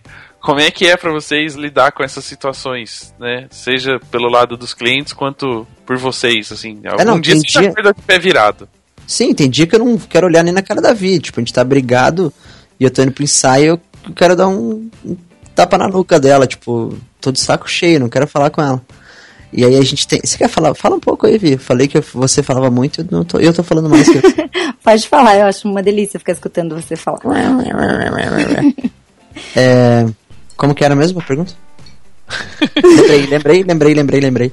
É, Um abraço pro dias- Biga, né? É, tem dias que a gente tá, tipo, de saco cheio um do outro. Às vezes a gente brigou, discutiu, mas a gente tenta. Claro que não tem como separar, né? Porque pela, pela proposta do, do Crazy Little Thing é a nossa proposta de vida, então não, não adianta falar que a gente separa o trabalho da vida porque a gente não separa. Tipo, uma coisa. As duas coisas são uma só. E quando a gente tá chateado, ou tá de saco cheio, ou tá virado, mal-humorado, a gente tenta deixar essa, esse, esse mau humor, esse rancor em casa e começar do, do zero, assim, tipo, não super feliz, aquela coisa falsa, tipo, oi gente, eu amo vocês, ah." mas a gente tenta, tenta chegar mais neutro, assim. Tem uma, uma, um texto, uma história, sei lá, chinesa, que diz que cada pessoa tem um, um bule e uma xícara na mão. E daí, tudo que você vai fazer com qualquer pessoa, quando você está falando com a pessoa, você está colocando o conteúdo do seu bullying na xícara dessa pessoa. E vice-versa, né? Quando ela está falando com você, ela está colocando o chá ou whatever na sua xícara. E a coisa mais importante é você dosar o que você quer, né? Que Tipo, se você quer isso aí, você tomar esse, esse conteúdo da sua xícara. E se você não quer, você jogar fora. Mas a coisa mais importante disso é você sempre manter a sua xícara vazia. Então, quando a gente tá meio de saco cheio, meio irritado, a gente tenta esvaziar a xícara, né? Pra, pra chegar e tentar pegar uma, uma aura boa, sei lá, dos clientes, talvez da criança que vai estar empolgada, ou sei lá, ah, a luz do dia tá bonito, tipo, nas coisas mais simples, tentar começar a ver com as coisas com mais simplicidade, né? Que muitas vezes acho que é a solução de, de muitos problemas. E tentar, na medida do possível, abster um pouquinho daquela raiva e aquela coisa ruim que tá com a gente. Mas mesmo assim tem dia, tem criança que é chata, tem pai que é insuportável, tem mãe Pais que... são os mais difíceis de lidar, são com os pais, pais homens. Porque eles, eles normalmente não gostam tanto de foto quanto a mãe. Muitas vezes eles estão ali no ensaio por, a pedido né, da, da mãe. E eh, muitas vezes eles não estão né, a, a fim de topar a coisa. Mas em todos os casos a gente prega muito a positividade, a gente tenta sempre respirar, fazer as coisas com calma, lembrar que as coisas não precisam ter pressa para acontecer. A gente precisa absorver um pouquinho de cada coisa que está acontecendo, buscar os pontos positivos de cada coisa. Mesmo você estando assim com uma paciência um pouquinho mais curta, você precisa lembrar que aqueles clientes é um dia muito importante para eles, o dia que você está ali, que para você pode ser um dia normal como qualquer outro, porque você fotografa todo dia ou muitas vezes por semana ou muitas vezes na sua vida, mas para eles é um momento muito especial. E isso faz com que a gente lembre, olhe para dentro e sempre procure positividade. A gente procure as coisas boas, seja naquela família, seja no ambiente, seja em qualquer pequena ação do que está acontecendo. Isso a gente traz para nossa vida também. Quando a gente está muito de saco cheio um com o outro, independente de ter cliente ou não, é o que a gente tenta fazer. A gente tenta sempre se olhar, procurar as coisas boas da vida, procurar o porquê que a gente está aqui, olha o nosso caminho, olhar como que a gente chegou, onde a gente chegou, aonde a gente quer chegar. E as coisas realmente funcionam. E é muito legal que às vezes no ensaio a gente vai de saco cheio um com o outro, tô meio bravo, meio irritado, e quando a gente tá voltando a gente nem, nem percebeu e tá, volta bem já, nem lembra porque tinha brigado e dá risada assim das coisas. É muito legal. A gente sabe que, que às vezes nos, nos ensaios ela sobe no seu ombro. Aham. Alguma vez, al- alguma vez ela subiu e você tava bravo, você pensou, agora eu vou jogar ela de costa aqui, vou fingir que eu tropecei. Cara, é uma boa ideia, nunca pensei assim. Às vezes, às vezes eu- é, fica, tipo, enche um pouco meu saco, assim, que eu, eu tô tirando lá, fazendo umas fotos assim, dela, Ti, você me dá um up aqui, a gente fala up, né? Daí eu vou lá, levanto ela, daí eu volto lá, tento me encaixar onde eu tava, do jeito que eu... É tipo quando você tá dormindo muito confortável numa posição, daí você acorda e vai no banheiro e não consegue voltar pra ela, sabe? É tipo isso. Eu tô lá fotografando num cantinho muito legal. Daí ela fala, Tia, você me dá um up. Daí eu vou lá, levanto ela. Daí eu volto. Daí, agora às vezes ela fala, você me dá um up. Daí eu falei, espera só um pouquinho que eu preciso fazer um negócio aqui. Preciso tentar acertar essa foto. E. Mas acho que obrigado não. Não, né, Vi? Não. A gente briga bem pouco, na verdade. É que a gente se zoa tanto, assim, no dia a dia, que, tipo, nem dá tempo de brigar. Hoje ela quase fez xixi na calça, gente. Eles estão me apertando aqui, viado. Ela falou que queria ir no banheiro, daí eu peguei ela, comecei a apertar ela, ela quase fez xixi na calça. O André fica fazendo água, cachoeira, chuveiro. Ele é uma pessoa super madura, gente. Ele pegou uma, um, o que que era um boleto antigo, rasgou, picotou o boleto dele antigo e jogou dentro da minha bolsa, tudo pipocotado. Eu contei pra ela, é que na verdade tava no fim da aula, e daí eu rasguei, eram vários boletos antigos, eu rasguei todos, eu coloquei um montinho de boleto dentro do sapato de cada aluno, e nas bolsas de todos os alunos eu coloquei um monte de papel picado. É, Mas essa característica. Eu acordei e coloquei na bolsa dele também. É, essa característica de vocês, assim, é, ajuda muito na hora de, de fazer o ensaio, de trabalhar com as crianças, né? A gente vê, percebeu que o Thiago, por exemplo, durante o curso lá, tava sempre fazendo alguma brincadeira, alguma estripulia, alguma coisa durante a apresentação. é, é, essa, esse bom humor, essa infantilidade, né, entre aspas, ajuda vocês Né? É sem aspas, né? Sem aspas, meu. É, e ajuda bastante vocês durante o trabalho, durante o ensaio? Acho que sem dúvida, né? Acho que a Vi vai ser é melhor outra pessoa falar, né? Fala aí, Vi, o que você acha? Não, pra mim, gente, Thiago caiu como uma luva, né? Uma coisa maravilhosa. Você tem alguém, assim, que tem um dom nato, assim, com criança e... Nossa, eu tenho certeza em qualquer lugar do mundo que o Thiago tiver, ele se sente bem e consegue arrancar coisas das pessoas, sabe? E isso é uma delícia. A gente sempre não tem como fugir da positividade, porque ele tá sempre pra cima, ele tá sempre, até nos- na- nas horas que ele tá, tipo, puto, a gente começa a rir de ele tá bravo, sabe? Até os clientes, se tiver algum momento que ele esteja bravo, assim, na frente, ele vai fazer alguma coisa e é engraçado, porque é ele. É, sou eu. Achei que você fosse falar, nossa, né? Nem eu consigo ficar bravo. Não, eu fico bravo às vezes, gente. Eu, várias vezes eu fico bravo. Eu, no trânsito eu sou muito chato, eu odeio dirigir carro. É, Porque moto ele gosta, muito. mas eu tenho, eu sempre falo que não, não, é tu, não, são, não é tudo flores, né? Eu fico irritado, fico puto às vezes. Sim, se, se em alguma discussão precisar bater em alguém, tipo, vou dar um soco na cara, o Thiago é capaz de dar um soco na cara de qualquer pessoa. Ele Mas até anota, né, o no- o nome e o endereço pra pegar a pessoa mais tarde. Sim, né? Certo. Pensa. Mas se alguém caiu no chão, ele é a primeira pessoa, de onde ele tiver, a levantar e ajudar aquela pessoa, sabe? Eu Depois sou a de dar primeira a rir. É, É. É, enfim. Tem muitas situações assim da vida que às vezes eu não percebo que alguém tá precisando de uma ajuda e quando eu vejo o Thiago já tá ajudando essa pessoa. Tem muitas vezes que a gente tá fotografando e a gente fala, a gente não se importa em parar de fotografar para ajudar os outros. E teve já algumas vezes que estava acontecendo um momento até importante da festa que a gente parou e para ajudar alguma coisa que precisava ser ajudada.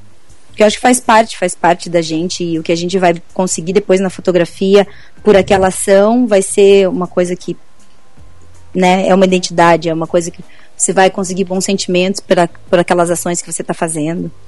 A gente acredita muito isso no mundo, que o, o- você fazer o bem simplesmente porque é bom fazer o bem, sabe? Tenho, eu tenho muita influência na minha vida do, do parkour. Não sei se vocês sabem o que é parkour. Vocês sabem, gente? O que é parkour? Sabe, Rafa? É, é, é a versão legalizada do Pulando Cerca. Isso. Mais ou menos legalizada, né? Que não é tão legal. É, eu tenho muita influência do parkour, assim, da, da essência do parkour, que é uma coisa. Tem frases chaves, uma delas é ser forte para ser útil, né? Que é você usar o que você sabe fazer na sua vida para ajudar as pessoas, né? É você fazer sempre fazer o bem para as pessoas em todas as situações e o que você você se doar, mas não doar o que tá sobrando em você, você doar o que você é para as pessoas. E As pessoas têm a, a, a falsa falso lema de achar que doar para alguém alguma coisa é doar o que está te sobrando. E na verdade é completamente o oposto disso. Você não, não dá para as pessoas, não é uma doação se você está dando para alguém uma coisa que está te sobrando. e aí isso Essa ficou gente, deixa eu até fazer uma, uma observação. Acho que É, é por isso que às vezes quando a gente está em uma situação muito difícil, né? Vamos, vamos citar, sei lá, uma catástrofe natural que desmoronou. E a gente percebe que são os que menos têm, os que mais Exatamente. fazem, os que mais ajudam. Exatamente. E eu tento levar isso pra mim, assim, tipo, uma coisa que é muito gostoso. Eu, me alimenta ver as pessoas bem. Então eu eu faço o que eu posso pra deixar as pessoas bem, porque eu sei que eu vou ficar bem se as pessoas estiverem bem. Então é uma, uma via de duas mãos, assim. Eu me ajudo ajudando os outros, basicamente, não sei. E essa essência acaba transmitindo para a fotografia de vocês, né? Porque ah, a gente vê muita discussão, vê principalmente nos grupos no Facebook, das pessoas postando fotos bonitas, né? E que são só bonitas, não tem emoção nenhuma, são bem enquadradas, bem iluminadas, mas que não transmite nada. E, e no dia que vocês estão trabalhando, fotografando, é, essa. Como é que eu posso dizer? O que vocês emitem, né? De bom humor, de bem-estar, de querer o bem, acaba transmitindo também através das fotografias, porque a família que está sendo fotografada é, recebe isso, né? De uma certa forma, essa energia. E para vocês, durante esse ensaio, o que, que é mais importante? Que essas pessoas tenham apenas fotografias bonitas, né? Ou que elas tenham a impressão de que que aquilo leva elas de volta àquele momento, àquela, àquela, aquele dia, aquela experiência. A gente sempre fala que a gente tenta conciliar fotos bonitas, ditas, né, fotos as fotos perfeitas, né, bonitinhas, dentro da regra, dentro de alguma coisa que a gente busca como ideal fotográfico naquele momento, junto com o sentimento da família e tudo, tu- todas essas coisas. A gente sempre vai colocar em primeiro lugar o sentimento. Pra gente, ah, uma foto pode estar errada nos, sei lá, nos quesitos da fotografia, ela pode estar errada, mas ela passa sentimento, pra gente ela é uma foto certa. O contrário, não. Tem toda essa questão, a gente tá falando do, do ambiente, né, do, do nosso, do nosso humor, da nossa energia. E como é que vocês fazem? E aí a gente até já citou problemas com o temperamento dos pais, das crianças, mas como é que vocês agem é, quando encontram algum imprevisto, alguma coisa que não estava programada, que pode virar uma frustração, assim? O que que acontece? Quais são pior, as piores coisas que podem acontecer no dia que para vocês é, podem influenciar no resultado do trabalho? Né? Sei lá, um temporal o, com o raios. curso inteiro, né, da Fotos TV foi baseado nisso, foi baseado nas adversidades que a gente encontra dentro da fotografia de família. Teve uma dinâmica que a gente fez no final do segundo dia, se eu não me engano, e a gente é, pediu para o pessoal de casa que estava no chat que mandasse perguntas e mandasse situações para a gente formular assim, o pior cenário de todos que poderia existir. E apareceram muitas coisas. Apareceram a criança que chora, apareceu a criança que gosta mais do fotógrafo do que dos pais. Apareceu. A gente colocou também sobre. é, quando você cuida de criança, tem a parte de sono, tem a parte de você esquecer o suco que a criança toma, sabe, no final da tarde. É, uma roupa que suja, tem criança que não gosta de ficar de pé na grama, que ela tem agonia, assim, de ficar com, com a grama pegando no pé dela. Meu primo Então não tem gosta de muita areia. coisa. É, tem criança que não gosta de areia. Pensa, é, coisas que você. Se você não, não tiver acostumado com aquelas situações, nunca tiver experimentado as situações, são coisas que você não está preparado para que aconteçam. E, mesmo você estando preparado, vai ter ensaios que você vai chegar e se deparar com momentos que você ainda não se deparou. Vão ser coisas novas e você vai ter que enfrentar aquilo com positividade. A gente sempre tenta é, lembrar que num ensaio de família, a mesma imprevisibilidade da criança que deixa com, não faz com que você faça uma foto que você sempre sonhou, é a mesma imprevisibilidade que vai às vezes proporcionar um outro momento tão lindo e maravilhoso, às vezes até mais do que você pensou, que você não não estava na tua cabeça, não estava previsto e aconteceu.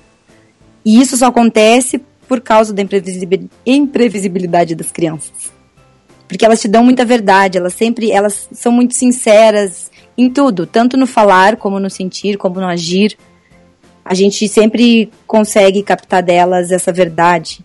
Então a gente fala que às vezes ela tá trocando de roupa entre um, um look e outro que ela vai usar no dia do ensaio, e naquele momento às vezes você faz a melhor foto do dia, porque aconteceu uma coisa ali super legal que você não tinha planejado. Então a gente sempre tenta lembrar que mesmo que alguma coisa aconteça, que não esteja planejado, que a gente não saiba como lidar, a gente tentar se acalmar, porque a criança sente quando você está nervoso, os pais sentem quando você está nervoso, então você precisa passar segurança para eles. E o que onde a gente busca segurança é lembrando que da mesma forma como isso aconteceu, isso pode ir embora e logo acontecer uma outra situação que você não esperava, que seja muito melhor e te traga uma coisa muito melhor. E a gente geralmente não para de fotografar se a gente não encontrou alguma situação muito legal durante aquele ensaio. A não ser raras exceções em que a criança está chorando compulsivamente, a gente precisa dar uma pausa, vamos tomar um sorvete, vamos fazer alguma coisa para que solucione, né, aquela aquela energia negativa do momento. Uma vantagem boa do que você comentou agora há pouco, né, que o casamento é uma coisa que tem mais uma um, um schedule ali, uma uma lista, né, já é previsível. A vantagem do, do ensaio de família não ter nada previsto é que daí você não precisa lidar com tantos imprevistos, né? Se você vai para um para um lugar que você tipo, você não tem uma locação específica. Ah, então o que você achar vai funcionar. E daí tem às vezes o problema do tempo, né? Como você vai lidar com, com criança, você não pode pegar e colocar a família na chuva, né? Então, por exemplo, a chuva seria um empecilho. Mas daí, quando nasce isso aí, vai que rola uma foto legal, sei lá, dentro do carro ou num lugar coberto, sabe? A gente sempre tenta criar caminhos, a gente vai, vai criar um, um começo, um meio e um fim do ensaio com as ferramentas que a gente tem disponíveis. Então, muitas vezes se choveu, é só uma ferramenta que a gente não vai poder usar, que é a locação externa. Claro que isso deixa mil vezes mais difícil o ensaio, mas tira muito do, do, do arroz com feijão, né? Vai que você tira uma foto eles embaixo de um todo com uns pingos super legais. Te super testa muito, né? Te testa muito como fotógrafo, como pensamento rápido, criatividade. Criança, fotografar criança é muito disso, é muito você ter um raciocínio rápido, você conseguir encontrar soluções em um curto período de tempo. Porque muitas das vezes a gente pode pensar na nossa cabeça situações, soluções, mas na hora do vamos ver vai acontecer uma coisa que você não estava preparado para que acontecesse e você precisa lidar com aquilo da mesma forma o Thiago comparou com um casamento. Se você pensar assim que às vezes você chega, é um casamento no pôr do sol e atrasa tantos minutos, por, você já perdeu o pôr do sol, muitas vezes a melhor iluminação do altar está voltada pro, pro celebrante, não para os noivos. Aí você fica naquela, putz, eu não tenho o que fazer. E no caso da família, você faz o que você quiser, você tá ali pronto para mexer eles, para fazer o que quiser. Vamos, ah, não vamos ficar aqui, vamos embora, agora vamos para outro lugar, vamos fazer outra coisa, vamos mudar a brincadeira. A gente fala, né, que nos nossos ensaios de família pode tudo. É o momento da criança chegar lá e poder fazer tudo. Que as crianças geralmente acham que foto é um momento que não é legal. E é totalmente o oposto disso. A gente está ali para fotografar um momento legal. Então, se a criança não está com saco de vestir a roupinha de estrelinha para tirar a foto, porque a mãe quis, ela não vai vestir a roupinha de estrelinha. O que, que você quer fazer? Ah, quero correr bem louca lá pro horizonte. Então, deixa correr bem louco. E a gente vai fotografar isso. Vai fotografar ela correndo bem louca, porque era o que ela queria fazer naquele momento. Uma coisa que foi muito. que é muito bom, assim, não sei se é do circo, se é das apresentações do, do galera do salto ornamental é que a gente lidava muito com, com imprevisto e muito com improviso, assim. E eu, eu gosto muito hoje de, de improvisar, tipo, de pegar e começar e fazer um negócio sem saber nada, assim. A Vi, ela gosta de. Ela é um pouco assim também, mas ela, ela que programa, tipo, o Arim Brasil, ela montou a palestra e, eu, sei lá, a gente deu uma ensaiadinha na noite anterior, assim. No, no curso do, da Fotos TV eu fui vendo os slides, eu falei pra galera lá que eu tava vendo pela primeira vez, eles deram risada, acharam que era piada, mas eu não tinha visto mesmo nada. Então, eu gosto muito de lidar. Muitas vezes eu falo, tipo, estrago um pouquinho porque eu acabo falando o que havia falar, né? Tipo, ela programou para falar e às vezes eu antecipo sem querer.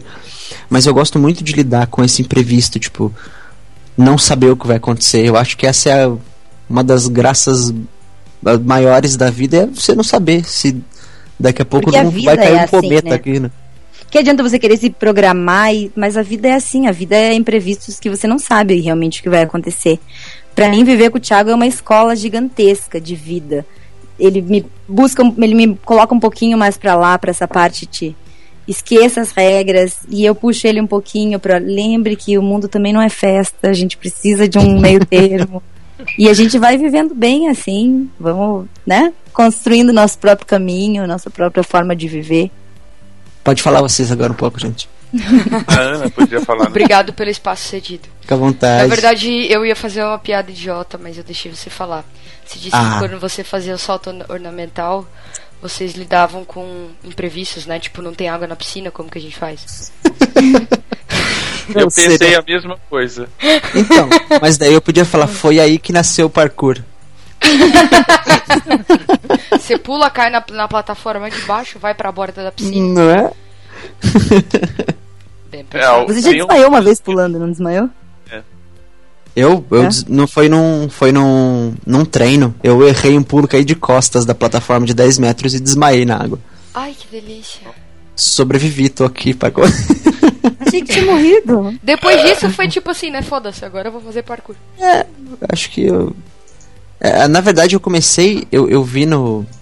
Antes desse lance da filosofia do parkour, essa coisa toda bonita assim, eu tinha visto um documentário de uns caras pulando de uns lugares altos pro chão, e daí a gente decidiu testar da onde dava pra pular. Eu, eu pulei da plataforma de 5 metros pro chão, gente, pra grama.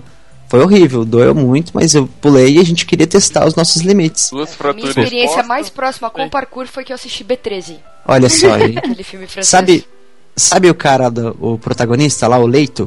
Aham. Ele é o David Bell, é o criador do parkour. Tá vendo? Ô, o cara é foda, velho. O cara corre tipo a Ele é cidade doido, inteira né? pulando de prédio em prédio. Ele é doido. Aqui, aqui no Brasil ele ia, ia ser um bom ladrão. Né? Todo mundo sempre fala assim: ah, parkour é aquele pra, pra correr da polícia, né? E depois, mas por que, que, por que, que a gente tem que colocar a polícia? Tipo, ah, você faz karatê aquele de bater na polícia, né? Tipo, por Tudo é que de colocar a polícia? É, aham. Não, mas, ah, pode não ser, mas que vocês correm da polícia várias vezes, corre. É, geralmente corre da polícia porque a polícia não deixa usar né, o espaço público pra praticar a atividade. Não, eu. Eu sou o que mais sacaneia, assim. Às vezes a polícia chega e fala, não pode fazer isso aí aí. Eu falei, mas isso o que que a gente tá fazendo? Eu tô pulando que eu não posso pular? Daí o cara olha com aquela cara assim, tipo, eu vou matar você, cara. A sociedade tem muito isso de impor os limites e dizer que não pode fazer as coisas. Uma criancinha pode, se o pai tá segurando a mão dela, ela pode andar em cima do muro, mas uma pessoa adulta não pode. Por que que não pode? Tá estragando alguma coisa ele andar em cima do muro? A gente estava lá no Ed em Brasil, no segundo dia, e teve o dia da comemoração é, do happy hour.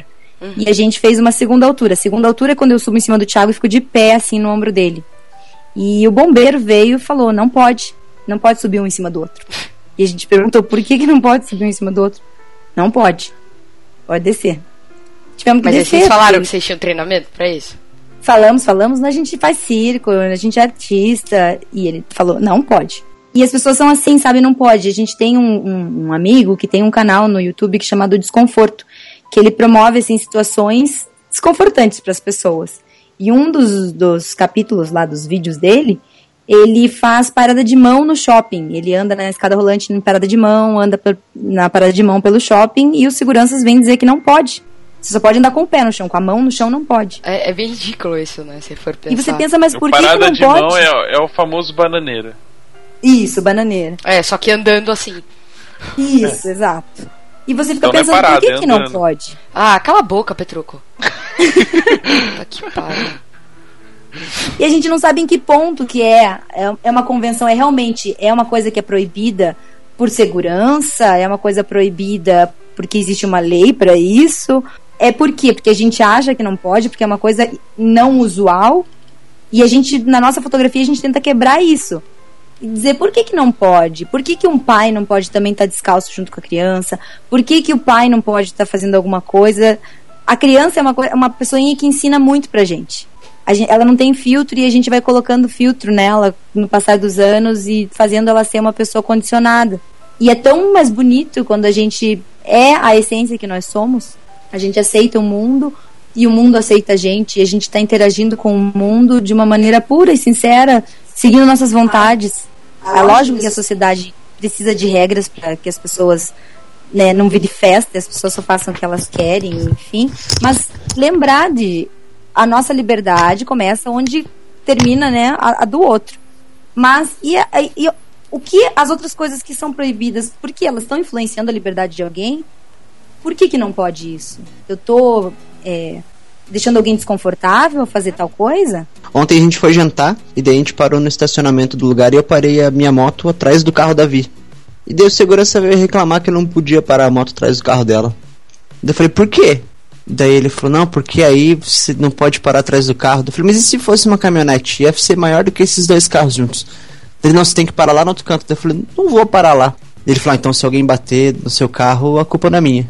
Tipo, ele nem sabe por que, que ele tava falando aquilo lá, só queria encher o meu saco. E acontece muito isso no dia a dia, eu acho. Eu teria uma resposta pra sua, pra sua desobediência. Por Hum. que, que não pode? Então diga pra gente. Porque existe até a questão de se há uma emergência e é necessário que saiam os carros o mais rápido possível, tem um não, veículo na não, não frente tava bloqueando nada. Não, foi- bloqueava foi o assim, seu carro. Tipo, era uma vaga, Então, mas e daí eu parei na vaga o carro da. O, tava o carro da Vi e a minha moto, atrás, exatamente atrás do carro dela. Não ocupava nem o espaço de uma vaga inteira, assim. E mesmo assim você acha que no momento de emergência seria necessário? sim. É, Por aí nesse caso. Não. Mas é, aí gente- é uma lei. Existe, existe essa, essa questão. Enfim. Não vamos entrar nesse assunto, não vamos entrar nessa questão, não vamos brigar, vamos Ó, continuar tá arranjando briga, velho. Sim, é que assim, ó. Especificamente nesse carro, nesse caso, o lugar de eu estacionar a vaga era tipo 30 metros além da onde eu parei a moto. Então eu ia ter que correr esses 30 metros até chegar na minha moto para evacuar o lugar. Então eu evacuaria mais rápido ainda. Evacuar o lugar, ainda bem que era o lugar, né? Imagina se é o contrário. né? Mas é, trazendo um pouquinho dessa questão do, do proibido dentro do, do trabalho de fotografia, é, vocês lidam com, com muitas situações em que o pai tenta colocar essa, esse- alguns limites para a criança durante o ensaio e vocês do tipo, ah, tipo, não precisa fazer isso, deixa a criança em paz. É, tipo, Muito. deixa ele fazer, meu. Qual o problema? É, Muito.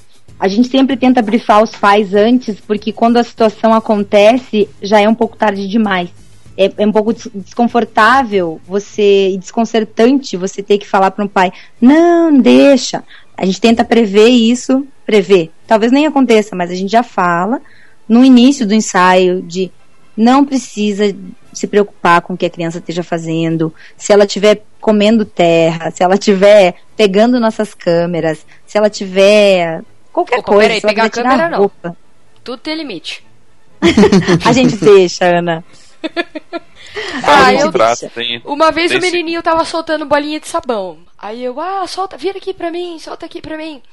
Aí sabe o que, que o molequinho fez? Pegou Hum. a paradinha da bolinha de sabão e começou a sacudir em direção à minha câmera. Pô, É, não ficou bonito o que ele fez.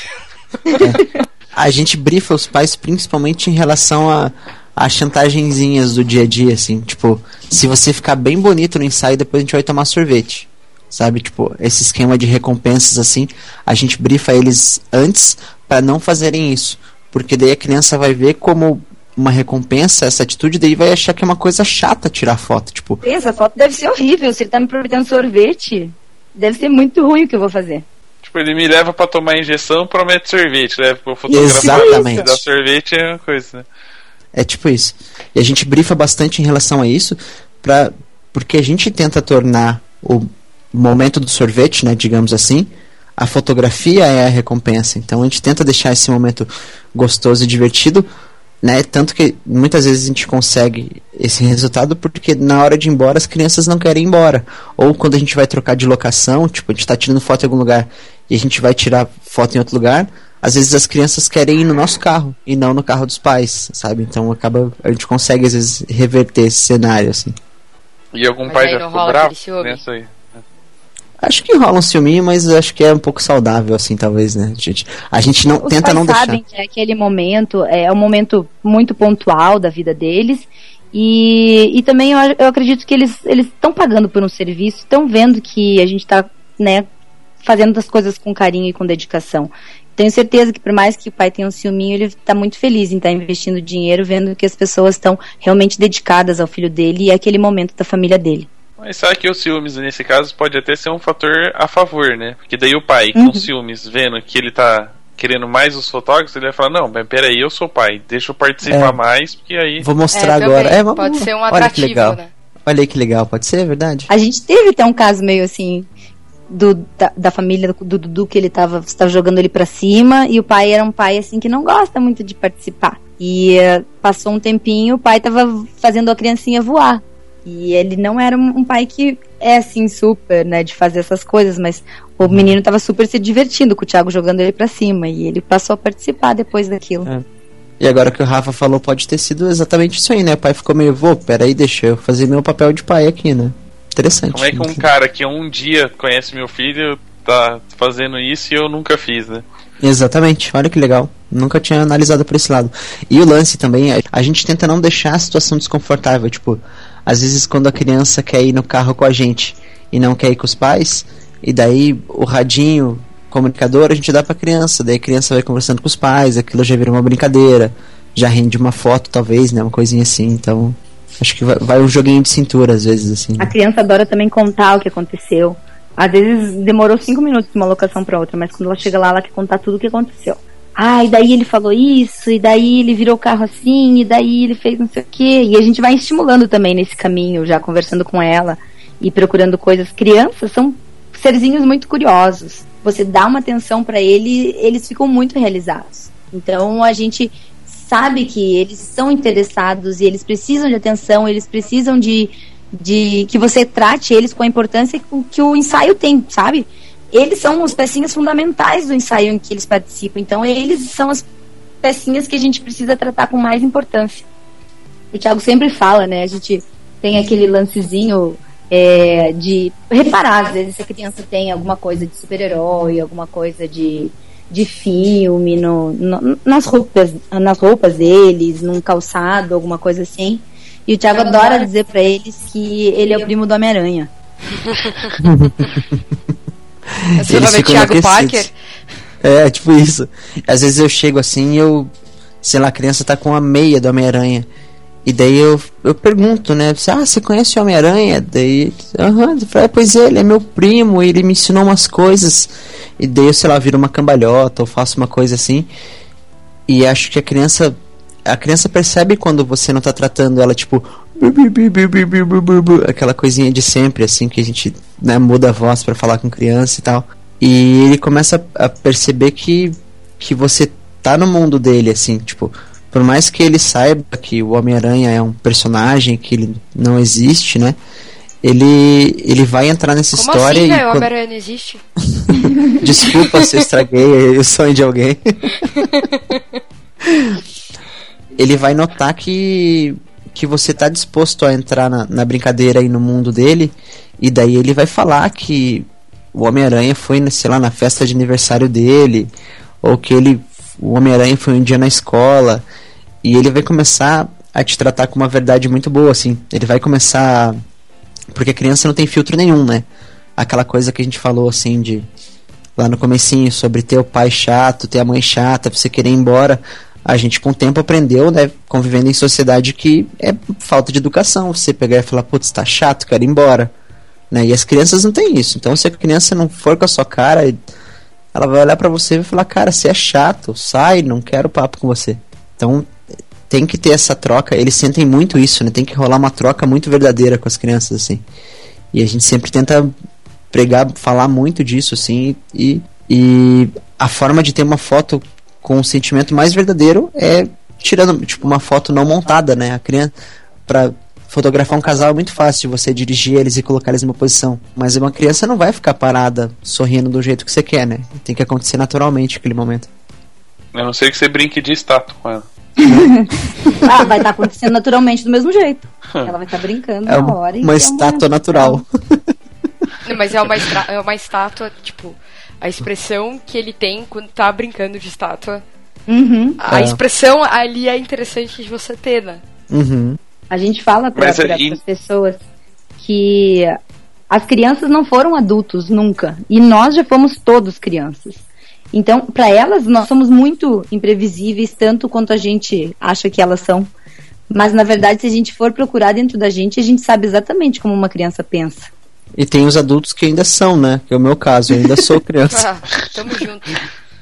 É que você não viu o Petroco também conversando com a criança. Ele consegue desenvolver assim um diálogo. Uma coisa bizarra. Aí, ó. tá pronto. Manda o currículo pra gente, Ó, por favor, cê- Petroco, depois. Vocês devem conversa- conhecer a Clara, filha do Fer César. Sim, conhecemos, mas por foto, não conhecemos ela pessoalmente. É uma Então, fofa. é, du- durante o- a, a fotografar, né, que a gente estava assistindo algumas palestras, a gente desenvolveu uma conversa de 40 minutos sobre como nasce um microfone, entendeu? E praticamente Ah, tudo gravado. É, tem, tem uma conversa bem, bem, bem interessante assim com ela. nasce- assim, né? com- Oh, Sim, sim. É uma Manda o currículo pra cientificamente. gente. Manda Eu acho fantástico. Eu acho fantástico que as crianças, elas têm uma justificativa para tudo. E elas vão, assim, refletindo e cada vez indo mais a fundo, mais a fundo. E uma hora que elas não têm a saída, elas pegam e saem correndo. Elas se deixam sozinhas assim, e saem correndo. Tipo, é a explicação dela. É, isso Aham. aí. Você faz assim uma analogia. E daí ele vai pra lá, cresce e vira isso, né? Ela não entendeu o que você falou, ela. Ah, tá Vira e bom, sai. deixa sozinha agora. Exato. Fica aí com a sua teoria, né? Né? Até essa questão de direção, né? Por mais que a gente saiba que não é difícil, de uma certa maneira vocês direcionam a fotografia, o trabalho de vocês de um, de um por um outro meio, né? É, A escolha do, do local, o horário. Como é que é essa decisão? Como é que vocês trabalham quando vocês estão fotografando a família? Como é que vocês fazem? Vamos pensar um pouquinho no processo criativo. Vocês saem para o ensaio? Como é que vocês decidem o local? Mais ou menos o horário? Que horário que vocês mais gostam de fotografar? Como é que vocês tentam? é, como é que eu não vou falar é, cercar a criança para que ela fique mais ou menos naquele contexto para vocês po- poderem. É, você lembra daquela analogia da galinha? Eles fazem É, igual com a é criança. controlar a galinha para não forar. é. Cerca a galinha. Pega ela, segura pelos pés e deixa pendurado de ponta cabeça. É isso. que Tipo isso também funciona. Vocês le- vocês lembram no programa do Domingo Legal que daí ele botava assim a galinha na, na mesa, assim, riscava o giz, assim, e daí ela não mexia o bico? Não lembro, né? Só eu que lembro dessa história, É, gente. devo- É, demais, depois lembrar, eu mando sim. o vídeo pra vocês. Tá perdido em algum lugar da minha memória. Tô procurando aqui. Mas vamos lá, então. Nosso processo criativo. Ah, a gente, tudo começa lá no primeiro contato que a gente tem com os pais, que chegam até a gente normalmente por e-mail ou por ligação. E a gente já investiga qual que é o estilo da criança, qual que é o estilo da família, o que, que a família gosta de fazer.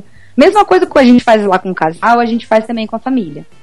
A gente vê já, já vê quais são os personagens preferidos, do que, que a criança gosta, se é uma criança mais calma, se é uma criança mais hiperativa. Algumas vezes as- os pais não sabem como é os seus próprios filhos. Eles falam, nossa, ele é super tímido. E é uma criança super boazinha, assim, nada de tímida. E, mas a gente, né, tenta se preparar o máximo possível para ver como ela é, pra gente tentar escolher um lugar. Algumas vezes os pais veem fotos em alguma determinada locação que a gente fez e pedem para fazer naquela locação. A gente tem algumas locações que a gente gosta, próximos de Curitiba, porque a gente só fotografa na cidade em, dia, em dias de semana. Em finais de semana, jamais a gente fotografa aqui. A não ser que seja uma coisa que a gente fuja muito do movimento do final de semana. E aí, decidida a locação, horário, a gente sempre fotografa criança de tarde, depois das três da tarde, por causa da luz. A não ser que seja um ensaio em casa, a gente pode daí fazer realmente, independente do horário do dia, a gente faz de manhã, faz até no meio-dia, às vezes dentro de casa, não tem problema nenhum. E essa parte de cercar a criança, ai, muitas vezes a gente tem uma locação, mas a gente nunca fazia uma, um único spot daquela locação. A gente tenta prever que a gente possa se deslocar ou mudar aí um pouco mais para frente, ter um novo, um novo estímulo, porque a criança ela tem uma validade de estímulo, ela fica naquele local, passa, algumas crianças é 10 minutos, outras crianças é 15, outras crianças é bem mais longo, meia hora, uma hora. Mas a gente tenta manter em torno de 15 minutos a criança naquele local e mudar de local para renovar o estímulo, ela não se perder, porque a partir do momento em que é, ela perde a linha, é difícil a gente fazer ela voltar. E, tipo, ficou ruim, toma conta, aquela coisa negativa toma conta que fica ruim, ruim, ruim, e às vezes nem mudar a alocação resolve. Então a gente tenta não prolongar muito no estímulo para ela não perder e promover um outro estímulo. A gente sempre pede para levar brinquedos, brinquedos preferidos, é, a gente provocar alguma situação que seja divertida no meio, seja é, em relação ao circo, a gente às vezes joga a criança para cima, ensina os pais a fazer algum tipo de malabarismo e para que promova, né, para esses momentos legais com a criança. Falando ainda dessa, dessa parte do, da direção, né, entre aspas, do ensaio com a criança, como é que vocês trabalham é, o processo de comunicação com elas, né? No sentido de é, a gente sempre fala, ah, com criança funciona a psicologia inversa. Com criança funciona dessa forma. Como é que vocês fazem essa, essa comunicação? Tá bom, você põe o Thiago sentado, ele já se entende com a criança. Isso aí a gente já entendeu.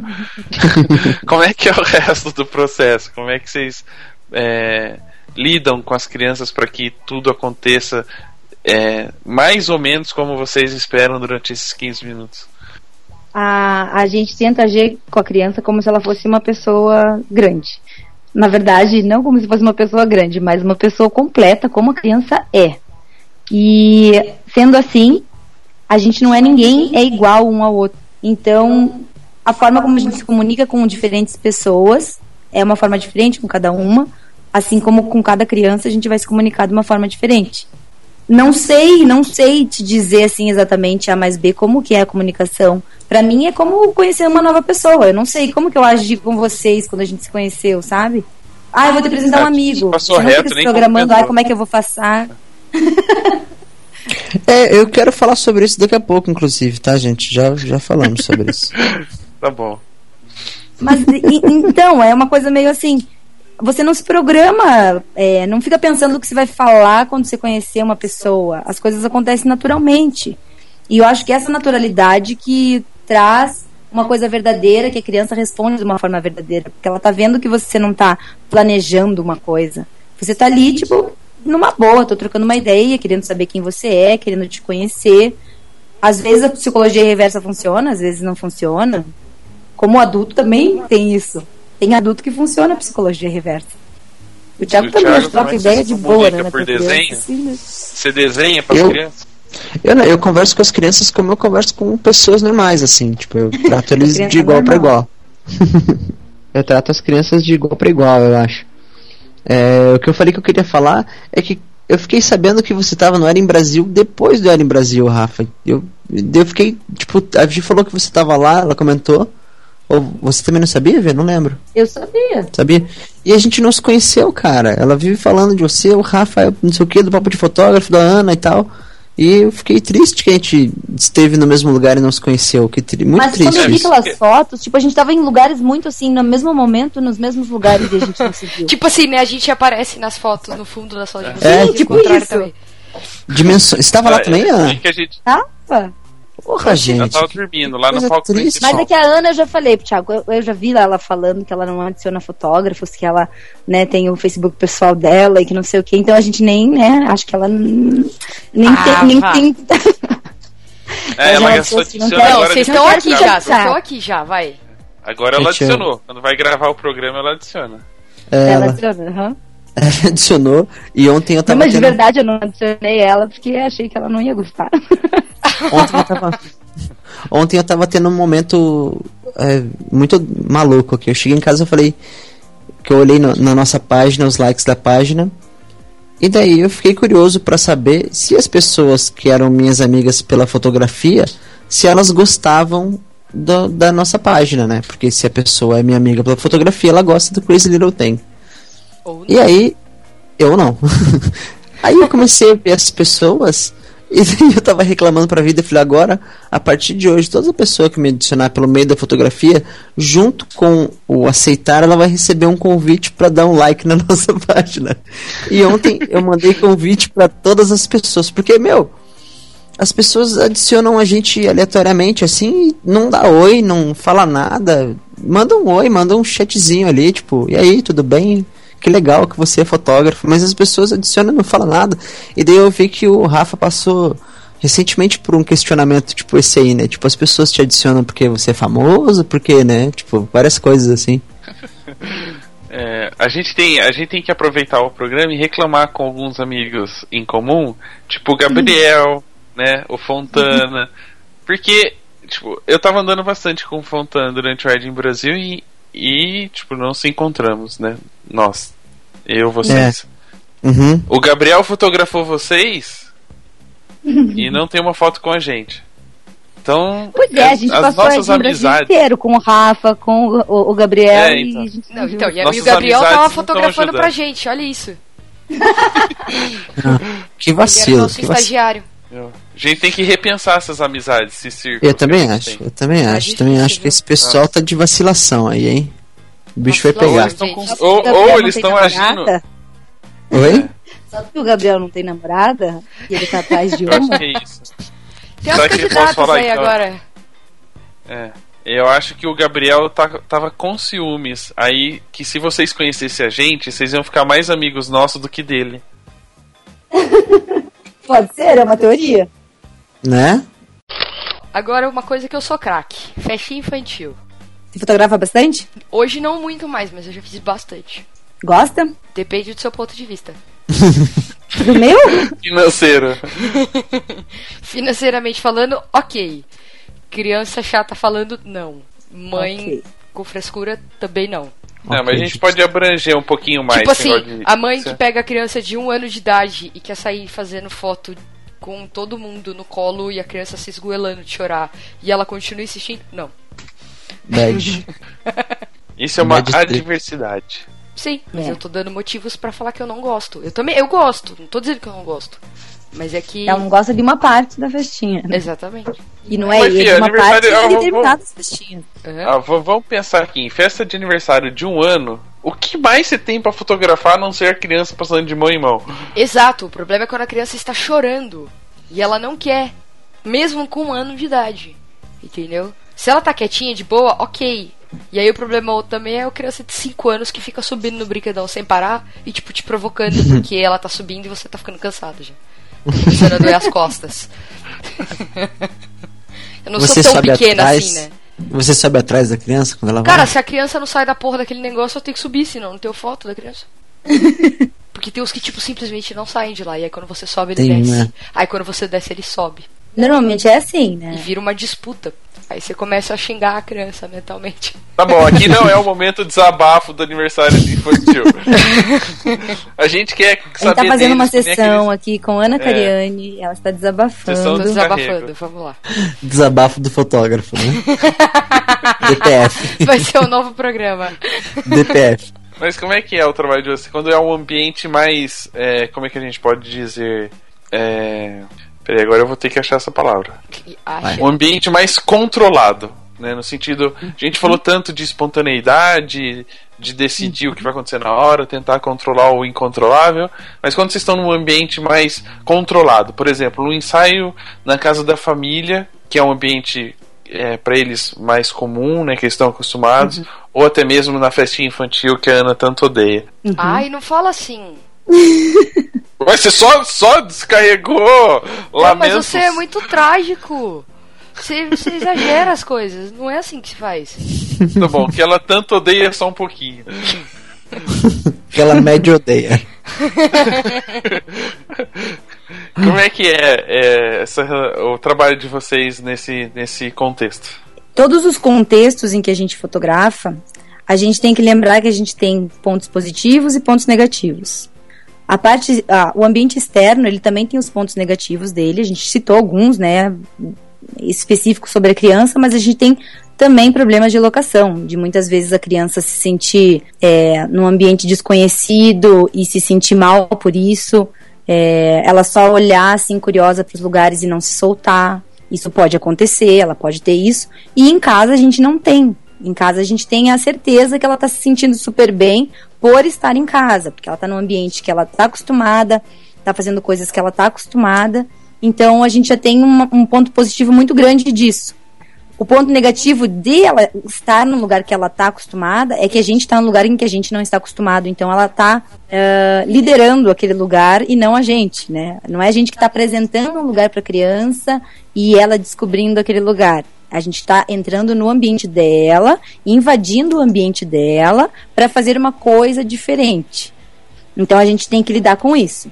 É, quando a gente fotografa bebezinho, bebezinho é uma delícia porque, né, eles estão no ambiente deles e não tem essa noção de que nós estamos invadindo o ambiente deles. Muitas vezes eles só olham pra gente num primeiro momento com estranheza e logo se acostumam, mas a maioria das vezes eles estão felizes, simplesmente felizes porque estão a mãe dele está brincando com eles, a gente procura um momento em que eles é, não estejam com sono, estejam bem alimentados, ou algumas vezes a gente até faz que, é, uma sessão em que eles estão sendo alimentados no momento da sessão. E, e muitas das vezes que a gente está fotografando, tanto bebezinho quanto criança, eles vão fazer uma coisa legal, que muitas vezes eles brincam meia hora ali no chão, a gente vai ficar brincando junto com eles. Às vezes os pais como aquela quebra de rotina que a gente comentou, que o Rafa falou no começo do programa, de um casal que você fala para eles, faz quanto tempo que vocês não se beijam e namoram durante um tempo? A criança e os pais, às vezes faz bastante tempo que eles não sentam ali para brincar todos juntos. Ainda bem que você falou que eles voltam a brincar, porque a hora que você começou a citar o casal e falou, ah, fala pros pais, não sei o que, eu falei, pronto, já vai nascer outro irmãozinho pra esse moleque, né? que enquanto vocês brincam, eles vão, vão aproveitar, vão aproveitar o tempo livre. Acho que eles não iam chamar ideia, né? Porque muitos pais, né, quando tá ali naquela loucura dos primeiros meses, é bem difícil de você manter a sua vida como era antes, né? Você tá uma dedicação exclusiva para as crianças e tudo mais. Ia ser muito bom, né? Se chegasse alguém, ah, eu vou ficar cuidando então um pouco dos teus filhos, vou ficar aqui brincando, vocês fazem o que vocês quiserem. Se for apartamento grande, dá pra fazer. É verdade. A gente podia vender um pacote assim, né? Vender o serviço. Aí, ó. Fica a dica. Mas é muito delicioso fazer ensaio em casa, porque a, a, família fica muito à vontade por estar no ambiente conhecido deles. Então, se eles veem que a criança está com sede, está com fome, eles não precisam é, colocar isso em público de uma forma tão efusiva quanto eles colocariam no ensaio externo. Eles simplesmente falam, ah, só um pouquinho. E vão na, na cozinha e pegam alguma coisa para criança. Ou falam, ah, dá uma olhada na fralda dele.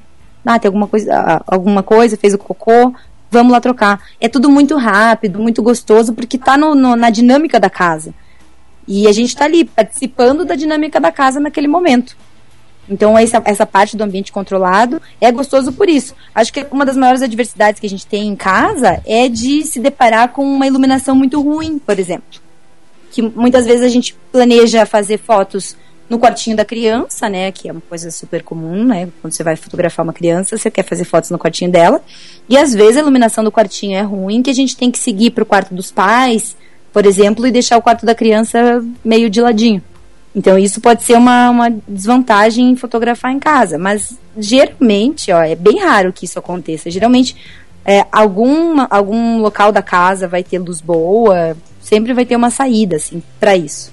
É, aqui, se fosse aqui em casa, é, não teria problema o quartinho da criança e o quartinho do, do casal. Que o apartamento é tão pequeno que praticamente um vai ter que estar em cada quarto para poder fotografar e ter espaço. Mas hoje em dia os apartamentos são minúsculos mesmo. Todos os apartamentos. É bem difícil você ter apartamentos grandes. É bem complicado. E Principalmente é assim, fazem... de pais jovens, né? É, como é que vocês fazem quando, por exemplo, vamos dizer, vocês trabalham, sei lá, com 85 e uma 24. Quando o apartamento é muito pequeno, vocês recorrem muito a lentes é, grande angulares para fazer o, o ensaio? Hum, não tanto, só que a gente se limita daí para não usar as teles, né? Mas a gente, geralmente, eu gosto muito de fotografar com 35. É, em ambientes assim, o Thiago gosta de ficar com a 50 e acaba resolvendo. A gente sempre tenta, é, no momento do ensaio, é, registrar o quartinho como arquitetura, sem ninguém dentro, e registramos o quartinho. Ou em um momento a gente coloca, quando tem cadeira de amamentação no quarto, a mãe está amamentando e a gente está fazendo fotos abertas do quarto. Aí nesse momento sim, aí a gente usa o wide para pegar o quarto inteiro. E não é sempre quando é foto, fotografar em casa, assim, ensaio de criança, não é sempre que eu vou junto. Às vezes vai só a Vita. Você acha que, tipo, pode meio que rolar um susto, assim? Um susto não, meio que. Por mais que ele esteja num ambiente confortável que é a casa dele, chegarem duas pessoas estranhas e as duas pessoas fotografando pode deixar ele um pouco travadinho? Não por isso, mas pelo, pelo deslocamento mesmo. Por Ah, ser tá. difícil, por ser a casa já ser pequena e ser difícil às vezes de se deslocar e a gente com- não conseguir fazer fotos boas porque outra pessoa tá atrapalhando tua foto. E, e também não, não tem tanta coisa acontecendo pra você precisar de, de dois olhares ali, né? Tipo, uma pessoa só vai dar conta já. Entendi. E aí falando do segundo ambiente mais, em teoria, mais controlado, né? Que é a festa infantil, que a Ana quase meio odeia, ou meio quase odeia, em algumas partes. Ela gosta dos docinhos, isso, isso eu sei que ela gosta. Porra, bem Mas pensado. É, o final da festa, pelo menos, tem que gostar, né? Que é a hora que você pode pegar os docinhos e vazar. E aí, vou embora. Como é que é pra vocês? É, estão acostumados a fotografar externas, né? Tem essa espontaneidade e vai para um ambiente que é o buffet, normalmente, que é um ambiente mais fechado. Como é que vocês tentam é, aplicar o estilo de vocês num ambiente que não é tão é, imprevisível assim? Ele é imprevisível no sentido em que você não vai dirigir. Você vai fotografar o que está acontecendo ali. Então a criança está no colo da mãe, a gente vai fotografar a criança no colo da mãe, ela vai para um brinquedo, a gente vai atrás dela no brinquedo. E a gente sempre tenta entrar dentro da festa e estar curtindo junto com eles para a gente fotografar o que está realmente acontecendo. Já teve casos que a gente fotografou, começou a fotografar a festa com a criança dormindo. Então a gente fez questão de tirar a foto da criança dormindo, junto com a decoração, ela ali, era o que estava acontecendo na hora. E eu acho que ah, mais do que é, como é que a gente pode dizer, de a gente é, pregar esse negócio de ah, a gente fotografa ah, procurando espontaneidade, pro- procurando, a gente procura a verdade. Então, quando a gente vai fotografar festinha, a gente está vivendo uma verdade da família naquele momento. E por mais que exista um, um certo tipo de cronograma, que a criança vai chegar ali, normalmente em buffet vai ter duas horas para ela brincar até a hora do parabéns. O que acontece em cada uma das festinhas é completamente diferente. As festinhas em casa também são completamente diferentes de festinha em buffet. É, a gente fotografa festinhas que são as mães mesmo que fizeram a decoração, festinhas que contratam as decorações mais mirabolantes da vida, que você acha assim que é- tem uma decoração mais complexa do que um casamento, uma festinha infantil muitas vezes. E, e cada idade também da criança muda o estilo da festinha, a forma como a festinha se desenrola. E, e a gente tenta sempre manter uma verdade dentro de cada uma das festinhas, procurar uma identidade delas, mas sempre com, com o carinho do nosso olhar, né? De estar participando, estar aproveitando, curtindo a festinha junto. A gente entra no brinquedão, a gente pula no pula-pula, a gente faz tudo para tentar participar o máximo possível daquela festa. Como é que vocês dividem o trabalho num- quando é um- uma festa em, em ambiente fechado assim? Acho que a gente divide da mesma forma que casamento, a gente não tem muito essa assim de um faz alguma coisa, outro faz outra. A gente vai fazendo meio que tá na vontade ali, dá na telha, né? É, não, não tem muito, tipo, primeiro fotógrafo, segundo fotógrafo, né? Tipo, a gente vai fotografando, daí às vezes eu tô com, com uma lente, sei lá, que eu tô mais pertinho da galera e a Vita. A gente não fica com lente igual. A, É, é isso só que a gente tem, né? faz, né? De tentar. que a gente não tem. É, não tem nenhuma lente repetida. Mas quando um tá fechado, o outro tenta estar aberto. Quando um tá aberto, o outro tenta estar fechado. É a única coisa assim que a gente tenta se preocupar, mas muitas vezes a gente só se separa quando tem ah, uma informação muito grande acontecendo em dois lugares. Daí um vai para um lugar e outro fica no outro lugar. Por exemplo, é, um- o palhaço tá fazendo uma mágica muito impressionante que as crianças estão todas entretidas, porém o aniversariante não está ali. Aí uma um de nós dois fica, fica lá com o mágico e o outro fica junto com o aniversariante para o aniversariante não estar sozinho. E, a- e o brinquedo? Quem é que entra no brinquedo quando a criança não sai lá de dentro? nós dois. Nós- Entra sou e a pula favor junto. de entrar hein? o menor. Ih, mas a gente não tem problema com isso. Eu, eu, pra mim é muito fácil subir no brinquedão. Eu subo no brinquedão, desço um escorregador no colo com a criancinha pequena. Tem criança que tá com medo de subir, eu peço pra mãe, eu levo, não tem problema. E levo elas lá pra dentro. Então, a gente tá curtindo de verdade junto com eles. Não, não tem esse negócio. A gente não é muito preocupado assim de. Ah, você tem que estar numa posição de fotógrafo, porque você não pode perder nenhum momento. Se você está dedicando sua atenção a outra coisa, você vai perder alguma coisa. A gente acredita e tem como verdade que a gente tem que participar das coisas para a gente ter um olhar mais verdadeiro e mais cheio de sentimento do que a gente estava vivendo naquele momento. Vocês falaram que na, na Fotos TV foi mais ou menos o curso de como resolver problemas, né? Resolver os imprevistos. E a gente sabe que buffet tem o costume de na hora mais legal do aniversário, de apagar as velhinhas, apagar tudo, literalmente. Tipo, mudar Fica só a totalmente. vela, né? É, totalmente a condição, a condição de luz muda completamente. Vocês, é, no estilo de vocês, isso é agradável, é bom, que aí vocês conseguem fazer o que vocês gostam de fazer, ou nesse momento vocês têm que apelar para o seguro, né, que é o, sei lá, o uso do flash em cima da câmera, ou A de gente, alguma outra forma. Nesse momento a gente sempre tá com o flash em cima da câmera na hora do parabéns, mas a gente não usa o flash no parabéns inteiro. A gente gosta muito, por mais que seja escuro, a gente gosta muito da iluminação que a velhinha faz. Às vezes, eles colocam aquela velhinha que é tipo um- aquele brilhinho lá, sabe? Que é os, os sparkles. Aí isso daí né, ele não faz luz nenhuma, né? Ele só fica ali brilhando e tal, faz um efeito e tal, mas ele não chega a iluminar o rostinho das crianças. Quando a gente tem a velhinha mesmo, que é a velhinha laranjinha, assim, que vem aquela luz, a gente acha muito legal fotografar sem flash, por mais que não apareça o resto das pessoas, mas que apareça somente a carinha da criança, a gente gosta muito. Mas a gente usa muito assim, faz duas fotos com flash, liga o flash, faz uma foto com flash e a gente fotografa no manual. Então isso realmente é costume e tarimba de estar fotografando há bastante tempo isso. Que a gente tem essa segurança de ligar e desligar o flash e regular a câmera em muito pouco tempo para conseguir fazer que tudo aconteça. A gente nunca vai fotografar só sem flash se não tiver iluminação nenhuma. Porque a gente precisa ter uma foto no momento de parabéns em que apareça a família inteira. E se não tiver iluminação nenhuma, a gente vai precisar do flash para aparecer a família toda. Mas na hora que ele está soprando a vela, geralmente a gente está sem flash. Eu, quando eu tô meio cabreiro de que vai apagar muito, eu fico com, com o flash e coloco o monopé na câmera. Às vezes eu me, apoio no cantinho pra tirar umas fotos com tipo mais mais expostas um pouquinho pra Pra não, não disparar o flash. não é, Você diminuir a velocidade. Uhum. é Entendi. É, mas essa coisa da luz no rosto da criança fica bem legal mesmo, né? Tipo, dá uma. Nossa, eu acho muito legal. Porque, tipo, você vai lá, você usa o flash, aí você ilumina tudo, e aí a magia daquela coisa da criança olhando pra vela e esperando o momento que ela vai soprar, ela vai apagar e ela vai fazer o desejo dela. Tipo, você perde isso quando você usa o flash e ilumina tudo, né?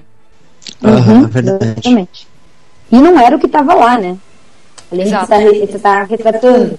Ah, perspectiva o retrato que estava acontecendo. Aí você faz uma situação que não estava acontecendo. É meio né, contraditório.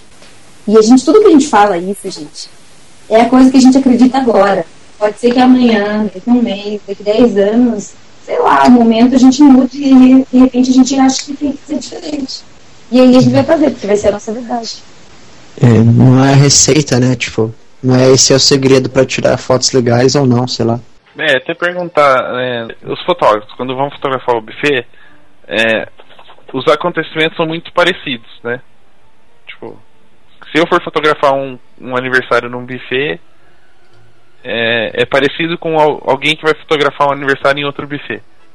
Os esqueminhas são muito parecidos, os- o, o roteiro é muito parecido. É, na fotografia, como é que vocês fazem para se diferenciar é, nesse trabalho, na sua fotografia, mostrar que é um trabalho diferente? Eu vou confessar pra você que a gente não acompanha muito assim o trabalho de outras pessoas dentro do buffet. Mas a gente tenta fazer o que a gente gosta. talvez por isso, né? Peraí, deixa eu segurar o microfone. Talvez por isso que fique um pouquinho diferente, porque a gente tenta não não condicionar o, o olhar, né? A, é, é sempre bom você ter referências e, e estudar outras, outros formatos e outras ideias, mas acho que uma vantagem também é aquele lance que eu falei de lidar com o, com o imprevisto, que é muito gostoso, né? De, eu adoro ir pro lugar e nunca ter fotografado lá. E nunca ter visto ninguém que fotografou lá, porque para não limitar as ideias e olhar, né? Você vê as coisas do seu jeito, assim, né? Sei lá. Mas eu acho que da mesma maneira com que as crianças são diferentes uma da outra, as festas são diferentes uma da outra, e a, mesmo quando a gente fotografa festas de crianças da mesma idade, no mesmo lugar, a gente percebe uma diferença muito grande. A única coisa assim que muitas vezes a gente sabe que um buffet tem uma parede verde, uma parede magenta, que a gente já sabe que a gente vai ter aquilo lá para enfrentar. Que é um dos impre... não imprevistos, porque vocês já sabem, mas é uma das uma das adversidades que a gente tem que lidar com isso.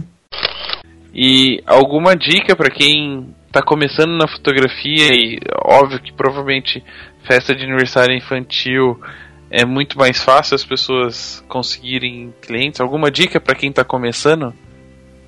Não achem que fotografar criança é uma coisa fácil. Não tratem a festa infantil como algo que, ah, eu estou começando, eu posso fazer porque é uma festa infantil. Ela merece a mesma importância que um casamento, ela merece a mesma importância de qualquer outro trabalho que você esteja fazendo. Para você pode ser que seja uma coisa comum, uma coisa que as pessoas falam, não, criança faz aniversário todos os anos, mas aquela festa, naquele momento, ela está fazendo uma vez só na vida dela e é um momento muito importante, muito planejado por muita gente. Pela família dela, por ela, e eles estão esperando o melhor resultado para aquilo. Se eles se dispuseram a pagar para ter esse registro e para você estar tá lá naquela festa, você deve ver isso e entender que você está recebendo uma confiança muito grande e você precisa honrar. E muitas vezes uma festa infantil custa mais do que um casamento, né? É. Sim. Eu tava cutucando o cachorro ali, mas eu ouvi tudo. Eu, não, eu concordo com a Vi. eu acho que. Minha resposta fala, eu concordo. Eu acho que é bem esse o lance de, de dar importância no, nos momentos e aquela coisa que eu falei de, de um dia mais ou um dia menos, às vezes a, a diferença pra gente é, pro, prover um dia a mais para uma pessoa talvez seja a gente, né? A gente que vai fazer aquele ser um dia mais e não um dia menos na vida da pessoa. Então eu acho que tem que tratar com, com muito carinho e né, um, um esforço que tem que ser um esforço que você está sempre disposto a se doar, independente de de ser uma festinha, de ser um aniversário, de ser um, um ensaio. É Lembrar que a gente tem o poder. A gente tem o poder de fazer as pessoas se sentirem bem. A gente tem o poder, elas estão colocando na nossa mão o poder de fazer a festa delas serem inesquecíveis. É, é o lance da, do contador de histórias, né? A gente tem o poder de contar a história da forma que a gente quiser e ao mesmo tempo que é muito importante você condicionar o seu olhar a ficar bem observador e, tipo, você tá esperto a tudo que tá acontecendo, é nunca esquecer de olhar de uma forma totalmente descondicionada, né? Você olhar, tipo, como espectador, assim, imaginar o que, que você gostaria de ver numa história, tipo, imaginando que tem alguém contando aquela história para você, qual seria a imagem que você gostaria de ver?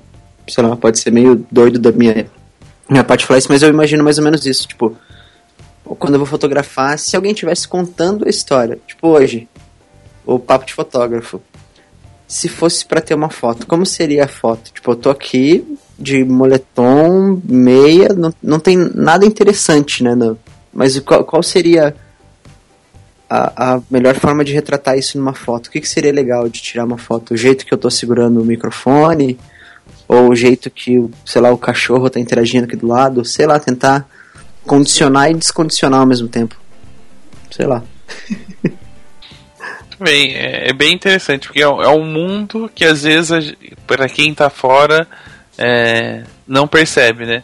A gente, até na pergunta que eu fiz para vocês sobre a dica para quem é, é, iniciante, às vezes a pessoa tá iniciando porque ela fala, ah, isso aqui é simplesinho, é três horinhas, quatro horinhas, uhum pô, faço assim e tá bom. E, e tem muito, muita coisa envolvida Eu Sim. até confesso que é, recentemente eu fiz o batizado da, da filha do meu primo.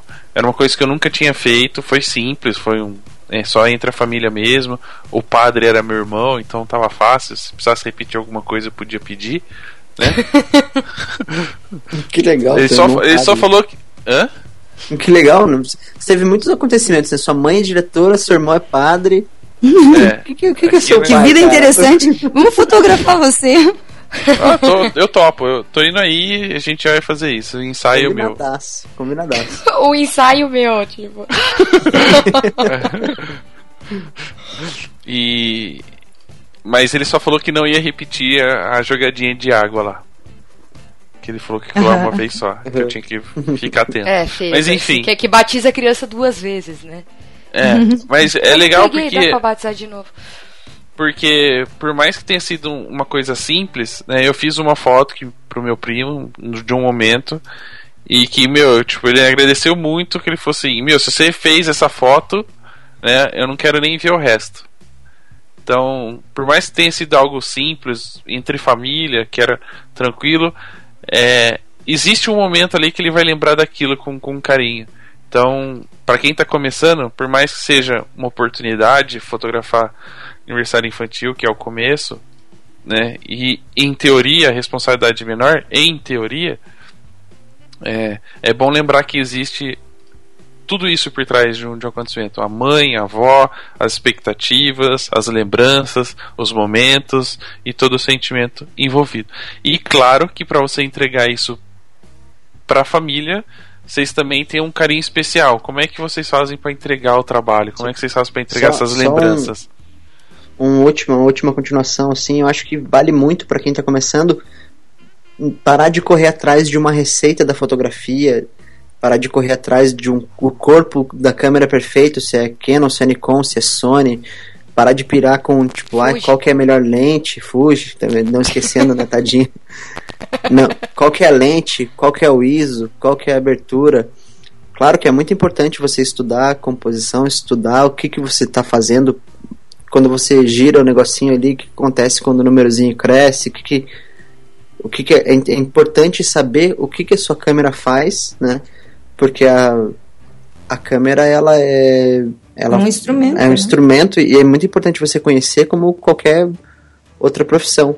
Mas parar de, de achar que existe uma receita. A mesma coisa você pegar e pensar, sei lá, um, um fogão vai cozinhar todos os negócios de um jeito X, Y. Depende muito do, da, do- da marca do fogão, da mão da pessoa, do gás, do dia.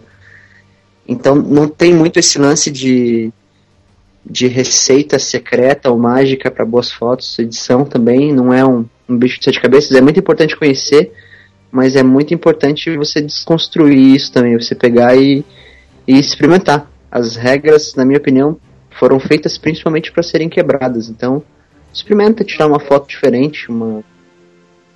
sei lá, mudar. É- Eu acho que é aí que você vai experimentando as coisas, é assim que você vai descobrir do que, que você gosta. Não, não é feio você começar a fotografar e não saber do que você gosta.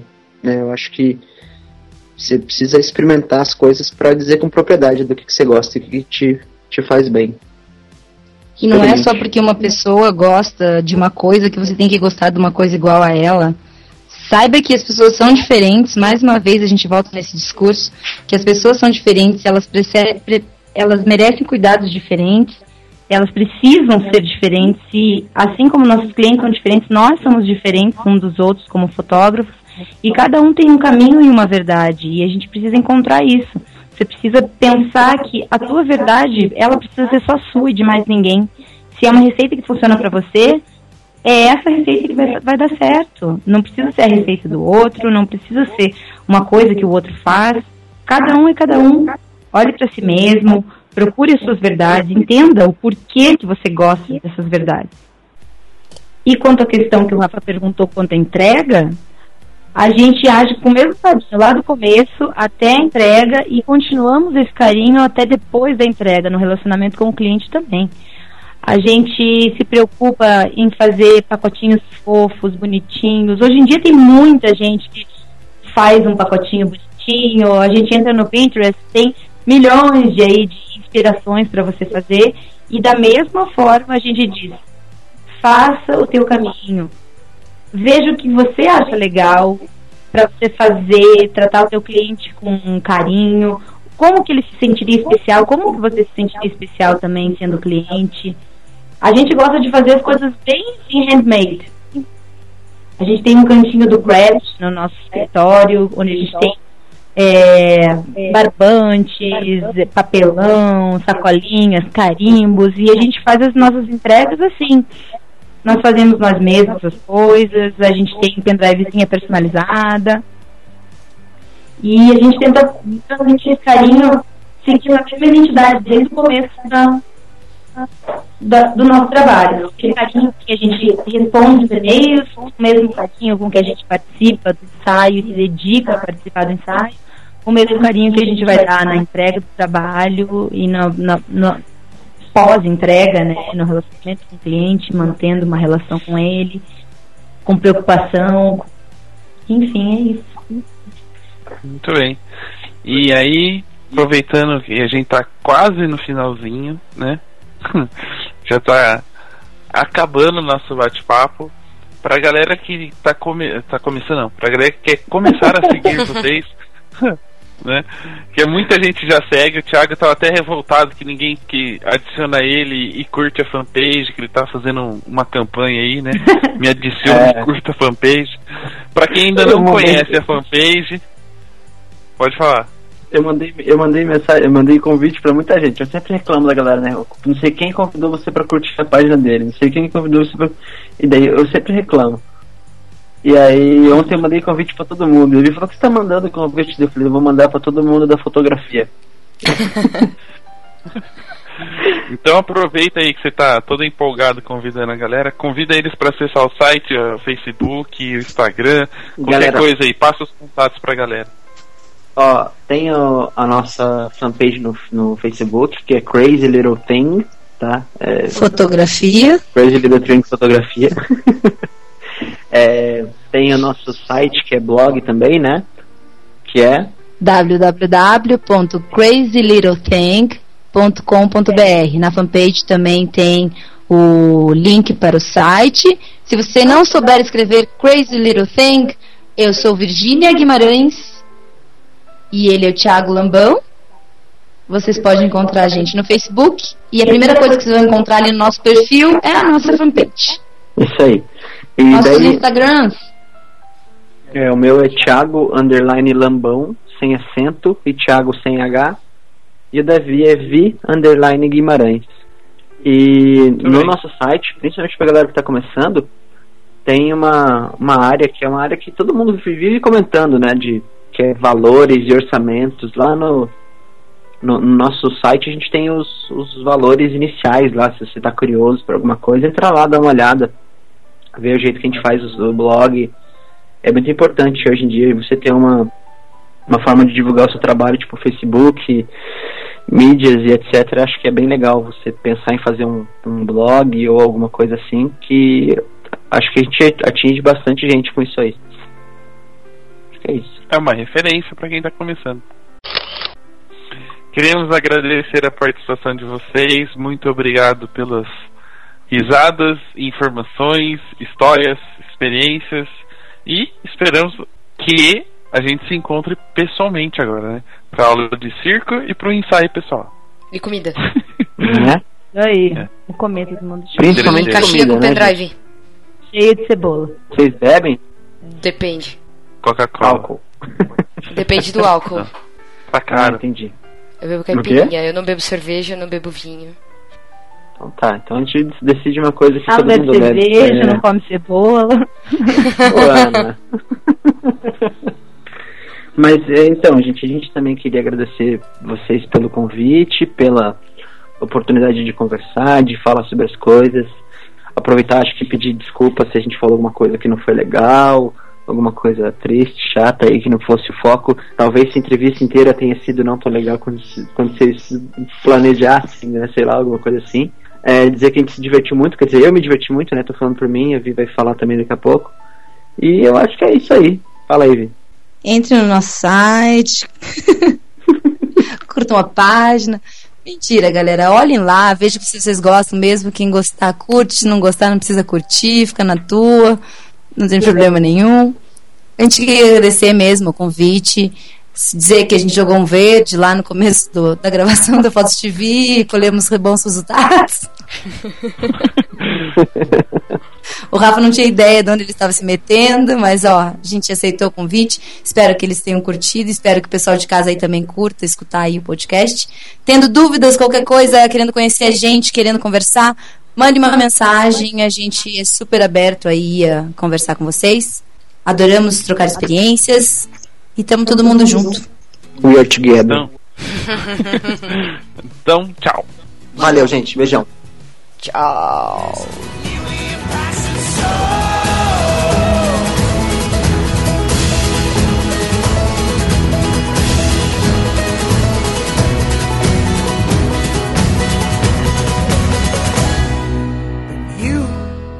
You've gone too far this time. You have neither reason nor rhyme with which to take this soul that is so rightfully mine. Vocês não acharam demais que vocês adicionaram ele, daí tá escrito China? Caraca, eu nem mudei ainda. Tá China? A China ainda. Thiago morou na China, gente. Isso é bom, hein? É Tá bom, foi bom, hein, Thiago? Mora na China. Cara, moro na China. Eu me formei em circo na China. Eu morei na Beijing International Arts School, que é Beijing Zhongguo Zhajituan. Tá, isso foi apenas o nome que você decorou ou você sabe realmente falar chinês? Você acabou de inventar, tipo, igual... Beijing é o nome da cidade, Zhongguo é China, Zhajir é acrobacia e Tuan é escola. Tá, agora fala papo de fotógrafo em chinês. fala bosta nenhuma, tá vendo? É, eu sei, pior que ele fala, a gente foi comer, a gente tava em São Francisco ano passado, e a gente foi num- lá na Chinatown e fomos num restaurante chinês. Ele se virou e conversava com o cara e trocava muita ideia. A gente não acreditava que era de verdade, achava que era tipo tudo migué, que ele falava três palavras, mas ele conseguia Ó, se comunicar e a gente contar- comeu o que não, não. queria. Vou te contar um segredo. Ele começou só a falar Xing, Zhong, Zheng, né? O chinês perguntava pra ele em chinês o que, que você tá falando, que você não entendia que era isso. E ele continuava falando, e o chinês, o que, que você tá falando? E ele, entendeu? Ficava essa conversa Foi entre os dois. Aí o cara pegou, deu uma bandeja e ele falou, tá vendo? Foi isso aí que eu pedi. Ele te enganou. Pode ser também, né? Então, Mas assim, ó, eu não consigo ter uma conversa com uma pessoa em chinês fluente, assim. Mas eu consigo, sei lá, dizer o que eu quero, o que eu preciso, sei lá. Tipo, quando ele foi pra China, ele entrou no avião e tinha, na- na- lá na França, e tinha um chinês do lado dele. E daí ele tinha aprendido umas palavras antes de ir. E daí serviram e tinha arroz na comida. Ele virou pro chinês do lado dele, apontou pra comida e falou: arroz. o chinês olhou pra ele: arroz. ai, que besta. Muito. eu, tô, eu todo empolgado, né? Tipo, nossa, sei como que fala arroz, vou falar arroz pra esse cara aqui do meu lado. Daí eu falei, é mi fã, né? Deu, mi fã. Daí ele olhou pra mim assim, mi fã. Tipo, arroz, foda-se. Foda-se se você sabe falar isso, idiota. Come essa merda aí, cala a boca. É. Tipo assim, é arroz, que vai me- comer ou não vai? É, tipo isso. A única coisa que me interessaria é perguntar rolinho em primavera. Só. Rolinho em Cara, eu primavera. não sei fazer primavera falar lá? porra nenhuma em chinês, velho. Eu não vi nenhuma vez rolinho em primavera lá. Aí eu sei falar Isso é pipoca. coisa de brasileiro. Pipoca eu sei que o Thiago me ensinou, é balmihua. É isso aí. Eu vou ensinar pro André que ele também é viciado em pipoca, assim, de É, Mas é uma China, palavra muito fácil. Ele Da- sabe. Eu falo o nome dele e ele abre a porta. Você quer aprender como é que fala pipoca em chinês? que grosso! Repete pra mim pra eu repetir pra ele. Ele saiu, mas eu vou continuar falando. Bao, Bao, mi, mi, hua. hua.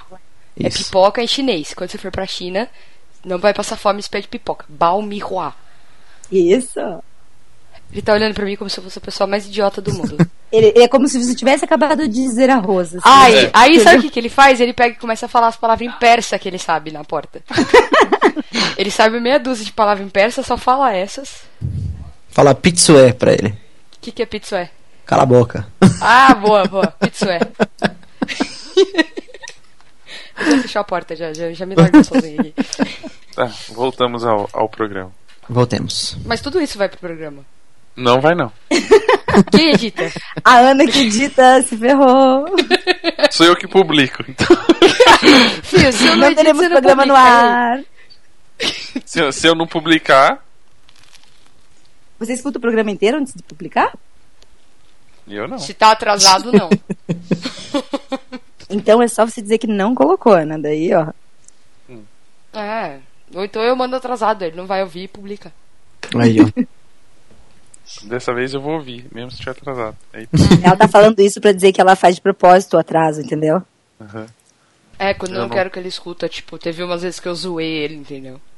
Ah, nossa. E aí ele só foi descobrir depois que já todo mundo já tinha ouvido.